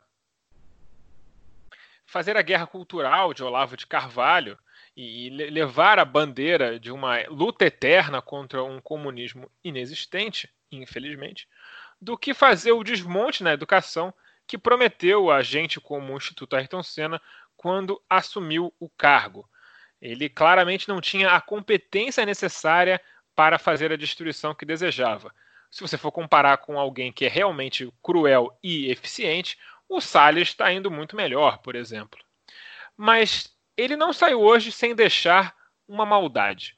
Logo de manhã, antes de abrir mão do cargo, durante a tarde, que cargo esse que provavelmente vai cair na mão de alguém do centrão da direita fisiológica para tentar salvar o governo Bolsonaro, ele renunciou à portaria que dava cotas para negros, mulheres e trans, é, para negros, negras e transexuais no, nos programas de pós-graduação das universidades públicas, mostrando a que ele veio. Ele veio para criar, de fato, é, a sua ideia de, né, de raça pura e tal, que ele gostava de falar. É um cretino. Cretino esse, né, que está fora. E Fagner Torres, você que passou a tarde inteira rindo dessa porra que não conseguiu parar, Conta pra gente como é que foi a, o videozinho que ele fez com o Bolsonaro para contar que estava indo embora. Cara, é foda você pedir para eu poder falar sobre isso, porque porque na verdade eu, eu vou ter que dizer algo que eu acabei de dizer já no programa, né? Que é, eu fico realmente estarrecido, cara. Eu, na verdade, eu passei a tarde toda rindo, porque eu, eu assisti o discurso, uma parte do discurso do fungo que elegeram presidente e eu fico pensando, eu fico pensando, cara, como alguém, como é que deve ser o funcionamento intelectual da pessoa que olha esse sujeito pronunciar um discurso e pensa, caralho, esse cara é muito foda, esse cara vai salvar o Brasil, esse cara é o ideal. Sabe, o, esse, é, essa íngua que elegeram o presidente, cara, ele não consegue completar duas frases com nexo. Ele começa falando de abóbora e termina falando de vôlei de praia. Assim, não tem nada a ver. Uma, uma coisa, ele começa uma coisa e termina outra. Assim, é, é estarrecedor, cara. É estarrecedor. E ao mesmo tempo, né, ao lado dele, o que dizer de Abraham Weintraub, né, cara? Eu, eu, eu, não, eu não sei se foi assim que ele foi escolhido ou se foi quando o Vélez Rodrigues foi demitido. Eu já não lembro, cara, não tem como lembrar, né? A gente, a gente é tão avalanchado com os acontecimentos que fica difícil lembrar o que aconteceu semana passada, né? Que dirá o que aconteceu há um ano e meio. Mas numa situação ou na outra. Ou foi na demissão do Vélez, imediatamente na demissão do Vélez, ou foi na escolha do, desse selenterado, que foi ministro da Educação. Eu me lembro de ter falado que a gente não tinha nada a comemorar com a saída do Vélez, porque certamente entraria alguém pior do que ele para ser o ministro. E foi, como diria a, aquela, aquela é, artista concessa, né? Foi meu dito e foi meu feito. É exatamente isso que aconteceu, cara. A gente teve durante um ano e pouco aí, quase um ano e meio, o mais baixo ministro da educação da história do país. Nem nem, nem o, o, pior de longe, o pior, até o Abraham Weintraub, o pior é, está a léguas de distância do que esse sujeito representou na intelectualidade, né, na incompetência né, ele foi competente para destruir. Isso, isso foi o que eu falei no, no começo. Né? Ele, ele seria pior para destruir. Mas nada se compara com relação à sua incompetência profissional, à sua incapacidade intelectual né? e o seu racismo. Né? Poucas figuras se demonstraram ser tão racistas quanto o sujeito que era o, o, o, o ministro da Educação até a tarde de hoje. Ele atacou chineses, ele atacou negros, ele atacou indígenas e atacou a língua portuguesa o tempo inteiro. O tempo inteiro. O sujeito não consegue escrever um tweet sem um erro de gramática. Né? É, a, a, piada é que queria um cargo no exterior para ele, mas a embaixada de Portugal estava descartada por dificuldades com o idioma local. Não, tô... É assim, é eu, eu, acho que ele errava de propósito para aparecer Não, eu na acho internet. que os primeiros erros É a mesma eram, lógica eram das sinceros. hashtags erradas. Quantas hashtags de, de, é, soletradas erradas subiram pelo gabinete do ódio nos últimos seis meses? Dá uma pesquisada. Isso aí é uma estratégia dele para repercussão na mídia e na internet. É, eu, acho, sabe lembrar, eu, acho que o, eu acho que o, os realmente, dois primeiros é, é, erros, realmente eu acho que os dois primeiros erros foram, foram erros sinceros. E aí depois ele viu a repercussão e começou a errar de propósito. Realmente é uma estratégia inteligentíssima o ministro da Educação escrever as coisas erradas de propósito para poder causar. Inteligentíssimo. Mas, Fagner, cara, eu, essa eu, eu gente só quer causar, não... eles não, eles não conseguem escrever uma portaria direito, eles são muito incompetentes. Sim, eles não têm, eles não têm, eles não têm projetos, quer dizer, eles têm um projeto de destruição e tal, mas é, eles, exatamente por isso, eles precisam estar tá causando o tempo todo para ficar para mobilizar a sua base, né? A base é mobilizada pelo causar. Ninguém é, é difícil a, a base dele se mobilizar por algo concreto que o governo esteja fazendo, mesmo que, que seja algo destrutivo. Ah, é, é, a lacração que, que mantém essa galera mobilizada. É, o chora esquerdalha, o chola mais. Essa gente vive da lacração. O que é muito curioso, porque eles falam né, que a esquerda só pensa em lacrar e não sei o quê. Ah, isso. E eles são exatamente tudo que eles projetam na esquerda. São um bando de gente chorona, ridícula, que só sabe reclamar. Que foi o que o Fagner postou no nosso grupo, eu não lembro agora, esqueci o nome, fugiu do professor da, UF, da UFBA, que falou que essa gente é, ela se sente, ela não entende o que está acontecendo porque ela se politizou em 2013, foi empoderada para falar Wilson merda. Gomes. Wilson Gomes, isso. É, foi empoderada para falar todo tipo de impropério, para falar que tinha que estuprar Dilma, que tinha que que arrancar a mão, que, que tinha que tocar fogos quando morria um filho do Lula, que tinha mesmo que sabotar uma cirurgia na esposa do Lula, na Marisa Letícia. E eles não conseguem entender, porque se eles podiam falar isso tudo, por que eles não podem falar que tem que estuprar todas as filhas dos ministros do STF, né? Para eles isso é normal. É... Porque para eles isso é política. Para eles, política é isso, é gritar na internet que tem que matar as pessoas. Fazer um, fazer um, um, adendo aqui. Na verdade, não é um adendo, adicionar é, é, é uma informação mesmo, não, não uma opinião. Lembrar né, que o, o Instagram do Whitehouse, descobriram essa semana, ele era voltado para as distribuições de fake news, né? Era mídia Bolsonaro, mídia bolsonarista e tal. É, ou seja, é, o Weitraub, ele sai do governo, mais uma vez lança ao mar né, alguém é, é para tentar salvar o governo, que corre o risco, é, é, o STF, né, a Justiça, mantendo é, sua, seu empenho, que parece, pelo menos por fora, mantendo esse empenho, o Weitraub é uma bola da vez, né? A bola da vez de ser preso, de responder é, na justiça por esses crimes de fake news, né? Então, é, é também é um jogo político, né? É, quando o Bolsonaro demite o Weitraub, e é uma demissão, por mais que ele vá para o Banco Mundial, vai ser realocado ali, ele está dizendo assim: ó, estou aliviando a pressão é, do meu governo e vocês aliviam aí. Né? E hoje o Lauro Jardim publicou que a PGR, naquela quebra de sigilos é, dos aliados, dos deputados federais né, é, é, da fake news, aliados do Bolsonaro, é, o vice-procurador da República, o Humberto Jacques, está acusando quatro deputados do PSL bolsonaristas de usar cotas parlamentares para divulgar os atos em maio, né? Ou seja, isso aumenta ainda, dá mais escopo ainda à denúncia. É, Bia Kisses, General Girão, Giga Peixoto e Aline Zleutiges, né? Então, assim, é, é, a análise que a gente faz, assim, também é isso. General Girão, acho que é. Rio Grande do Norte. Senador. Ah, não é deputado, é porque tem um outro Girão que é senador. Ah, não, não, não sei. Essa É, Bia é que- Kisses, aliás, ela viralizou de um jeito maravilhoso. Pra quem não tem Twitter, alguém falou pra ela assim: cadê o Queiroz? Ela perguntou: ah, Em é, 2019. aonde? No Laranjal de Atibaia? Aparentemente sim, né? Isso foi em 2019. Que é, o tweet tweets que envelheceram 2019. mal. Envelheceu muito mal, ou é um ato falho, né? Às vezes ela confessou onde ele estava por acidente. Aí, se, se, se Atibaia tivesse no, no jogo imobiliário, seria carta de revés, né, cara? Olha que imobiliário, né, cara? Vá para a prisão. Super- Vá para a prisão. é o Atibaia caso. é um será que o- super- Será que o Flamengo vai fazer sua próxima pré-temporada em Atibaia?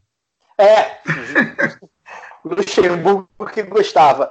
É, acho que é interessante isso aí, é, só para retomar né, meu raciocínio, é para a gente lembrar, né? Porque isso também é, é, um- é um- uma barganha que o, que o Bolsonaro faz, né? E aí no vídeo tá lá o Bolsonaro claramente decepcionado, né? Por precisar fazer. O Weitraub que se mostrou talvez o mais fiel.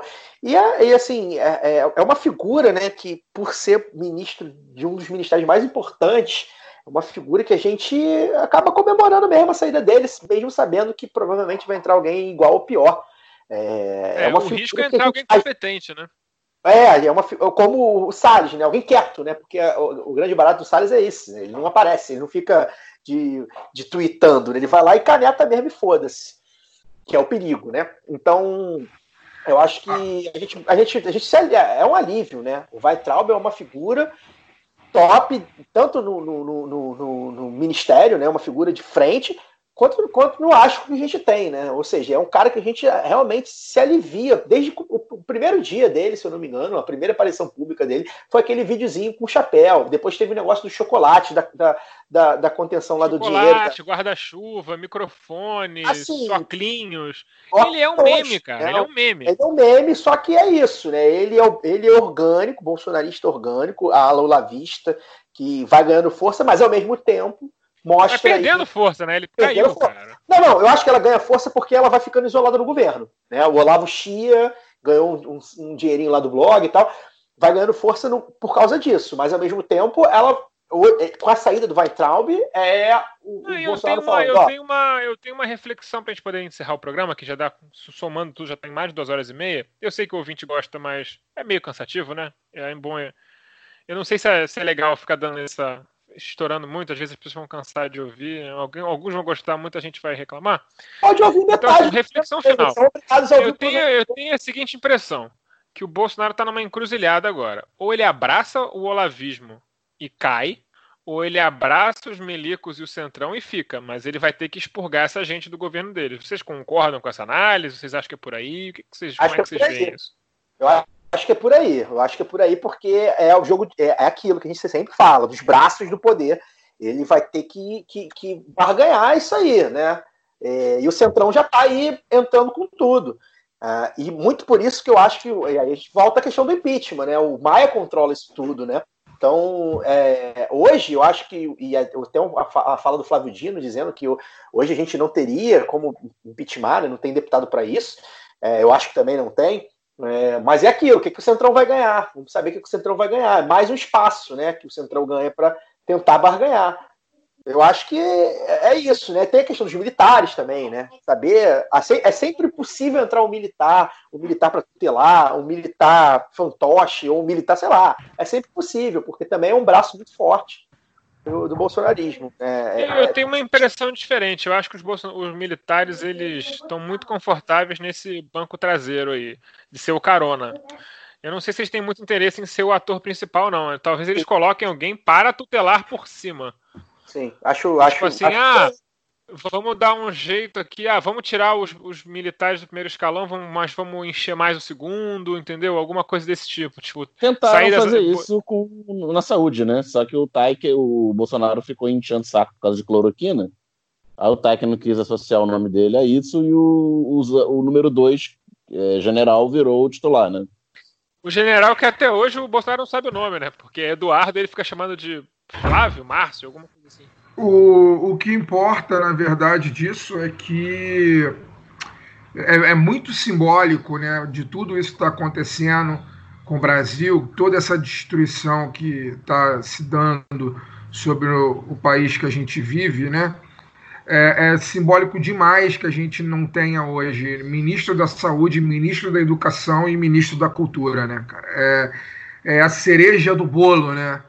É, se, se a gente pudesse parar para analisar o que eu falei, né? Nós que estamos que, que sa- sabemos, né? Que sabíamos quem era Jair Bolsonaro já de muito tempo, se a gente pudesse, se, se alguém perguntasse para a gente, né? Quais seriam os ministérios que Bolsonaro acabaria, né?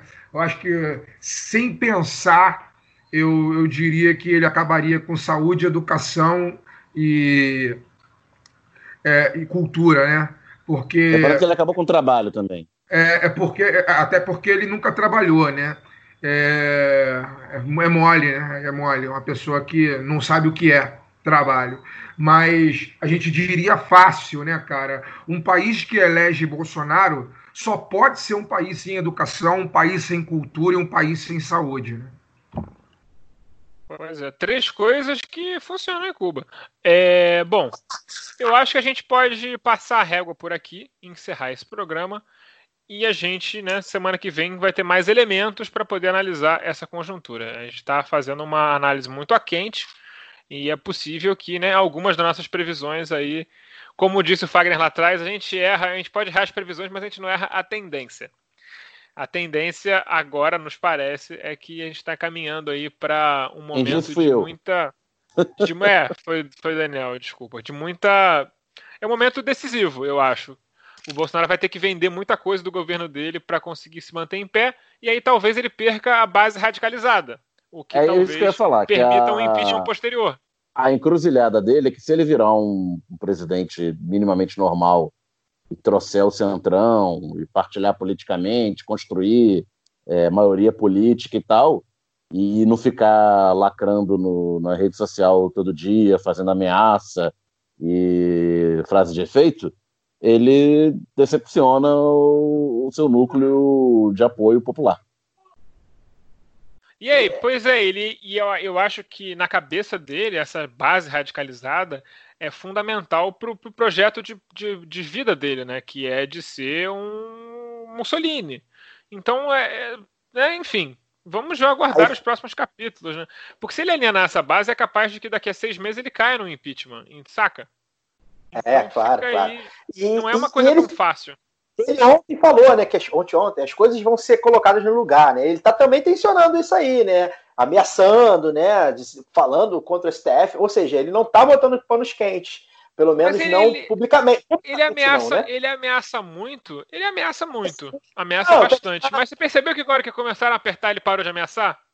É, eu acho que ele, ele, ele mudou um pouco a forma de ameaçar, mas acho que ele continua ainda é, é, tensionando. Mas eu acho que é isso, cara, porque ele, ele quer publicitar para a massa lá deles, 10, 15%, que ele bate de frente contra o, o establishment, como ele fala e tal. Mas, ao mesmo tempo, ele está cedendo para o Centrão, ou seja, uma coisa não é bem assim. É, as informações que a gente está vendo aqui agora ao rolar a timeline do Twitter é que a cara dele na live é de quem está transtornado. É normal, natural. Tá, tá vendo Mas a ele, pica do mas ele é uma pessoa transtornada, profundamente transtornada, isso É. não surpreende ninguém. É Bom, isso. A gente falou bastante, temos aí. Bom, sai, dá, dá para ter gravado um filme nesse tempo de lado B dessa semana. Ficamos lá com uma pegadinha, ficamos quase com uma pegada xadrez verbal. Mas esse foi o lado B do Rio número 153. Estamos em todas as redes sociais, inclusive no YouTube, onde vocês poderão ver a live que a gente fez com o Luiz Antônio Simas na quarta-feira e muitas outras, na verdade, estão todas lá gravadinhas. Basta você sentar e ver em youtube.com/barra lado B do Rio. Dá para botar só o áudio, a gente não é tão bonito assim, vocês podem ficar ouvindo enquanto lavam louça, que nem vocês fazem com o nosso podcast. Porque só tem louça para lá. Eu estou No, no- no Quem quiser me ver, Fala. pode ir para lá também. Eu estou de visual novo. Podem vir lá na live. É, Caio está de visual novo. É, acesse também nosso site lá do bedorio.com.br. O Fagner escreveu um texto numa análise dele sobre a questão do povo brasileiro e tudo mais, que ele também até falou um pedaço do texto dele aqui em uma das falas dele. Bom, boa noite, Fagner. Boa noite. Vamos, vamos acompanhar, né? Vamos em frente. Semana cheia. Espero que todos nós quatro estejamos com saúde para poder estar aqui na semana que vem. Espero ainda mais próximos da queda dessa maldição chamada Jair Bolsonaro, né? Já que o bolsonarismo não dá nenhuma pinta de que vai acabar tão cedo, mas que pelo menos o seu representante maior volte para o esgoto de onde nunca deveria ter saído. Vamos lá. É, boa noite, Daniel. Boa noite, até semana que vem. Esperamos que, com uma, com, que essa situação continue escalando. Boa noite, Caio Belandi. Bem, é, boa noite. Vamos lá. Bom momento, né? Vamos seguindo, resistindo, ficando vivo. Não tá fácil. Lembrar aqui novamente, é, 21 horas do dia 18 de junho de 2020, né? No Maracanã, onde no estacionamento está tendo um hospital de campanha, rolou a bola para Flamengo e Bangu. Né? 90 minutos de jogo, que pela média de mortes da- das últimas 24 horas, é, quer dizer que 70 pessoas perderão suas vidas por causa da pandemia do Covid-19, enquanto esse jogo importantíssimo acontece. O desgosto profundo que a gente canta no hino chegou. É isso, infelizmente. Até semana que vem, que a convidada é ótima. Valeu. Eu, eu vou encerrar esse programa com a seguinte reflexão da repórter do UOL, antes da Vice, Marie Declercq. O que rege a estética do Brasil é uma junção entre esmilinguido, filmes do Michael Bay, camisaria Colombo, sauna gay discreta, super-heróis e aqueles quadros que a gente vê pendurado em consultório médico que o pessoal compra e em Budas Artes. Boa noite É e até semana que vem com mais o Lado B do Rio.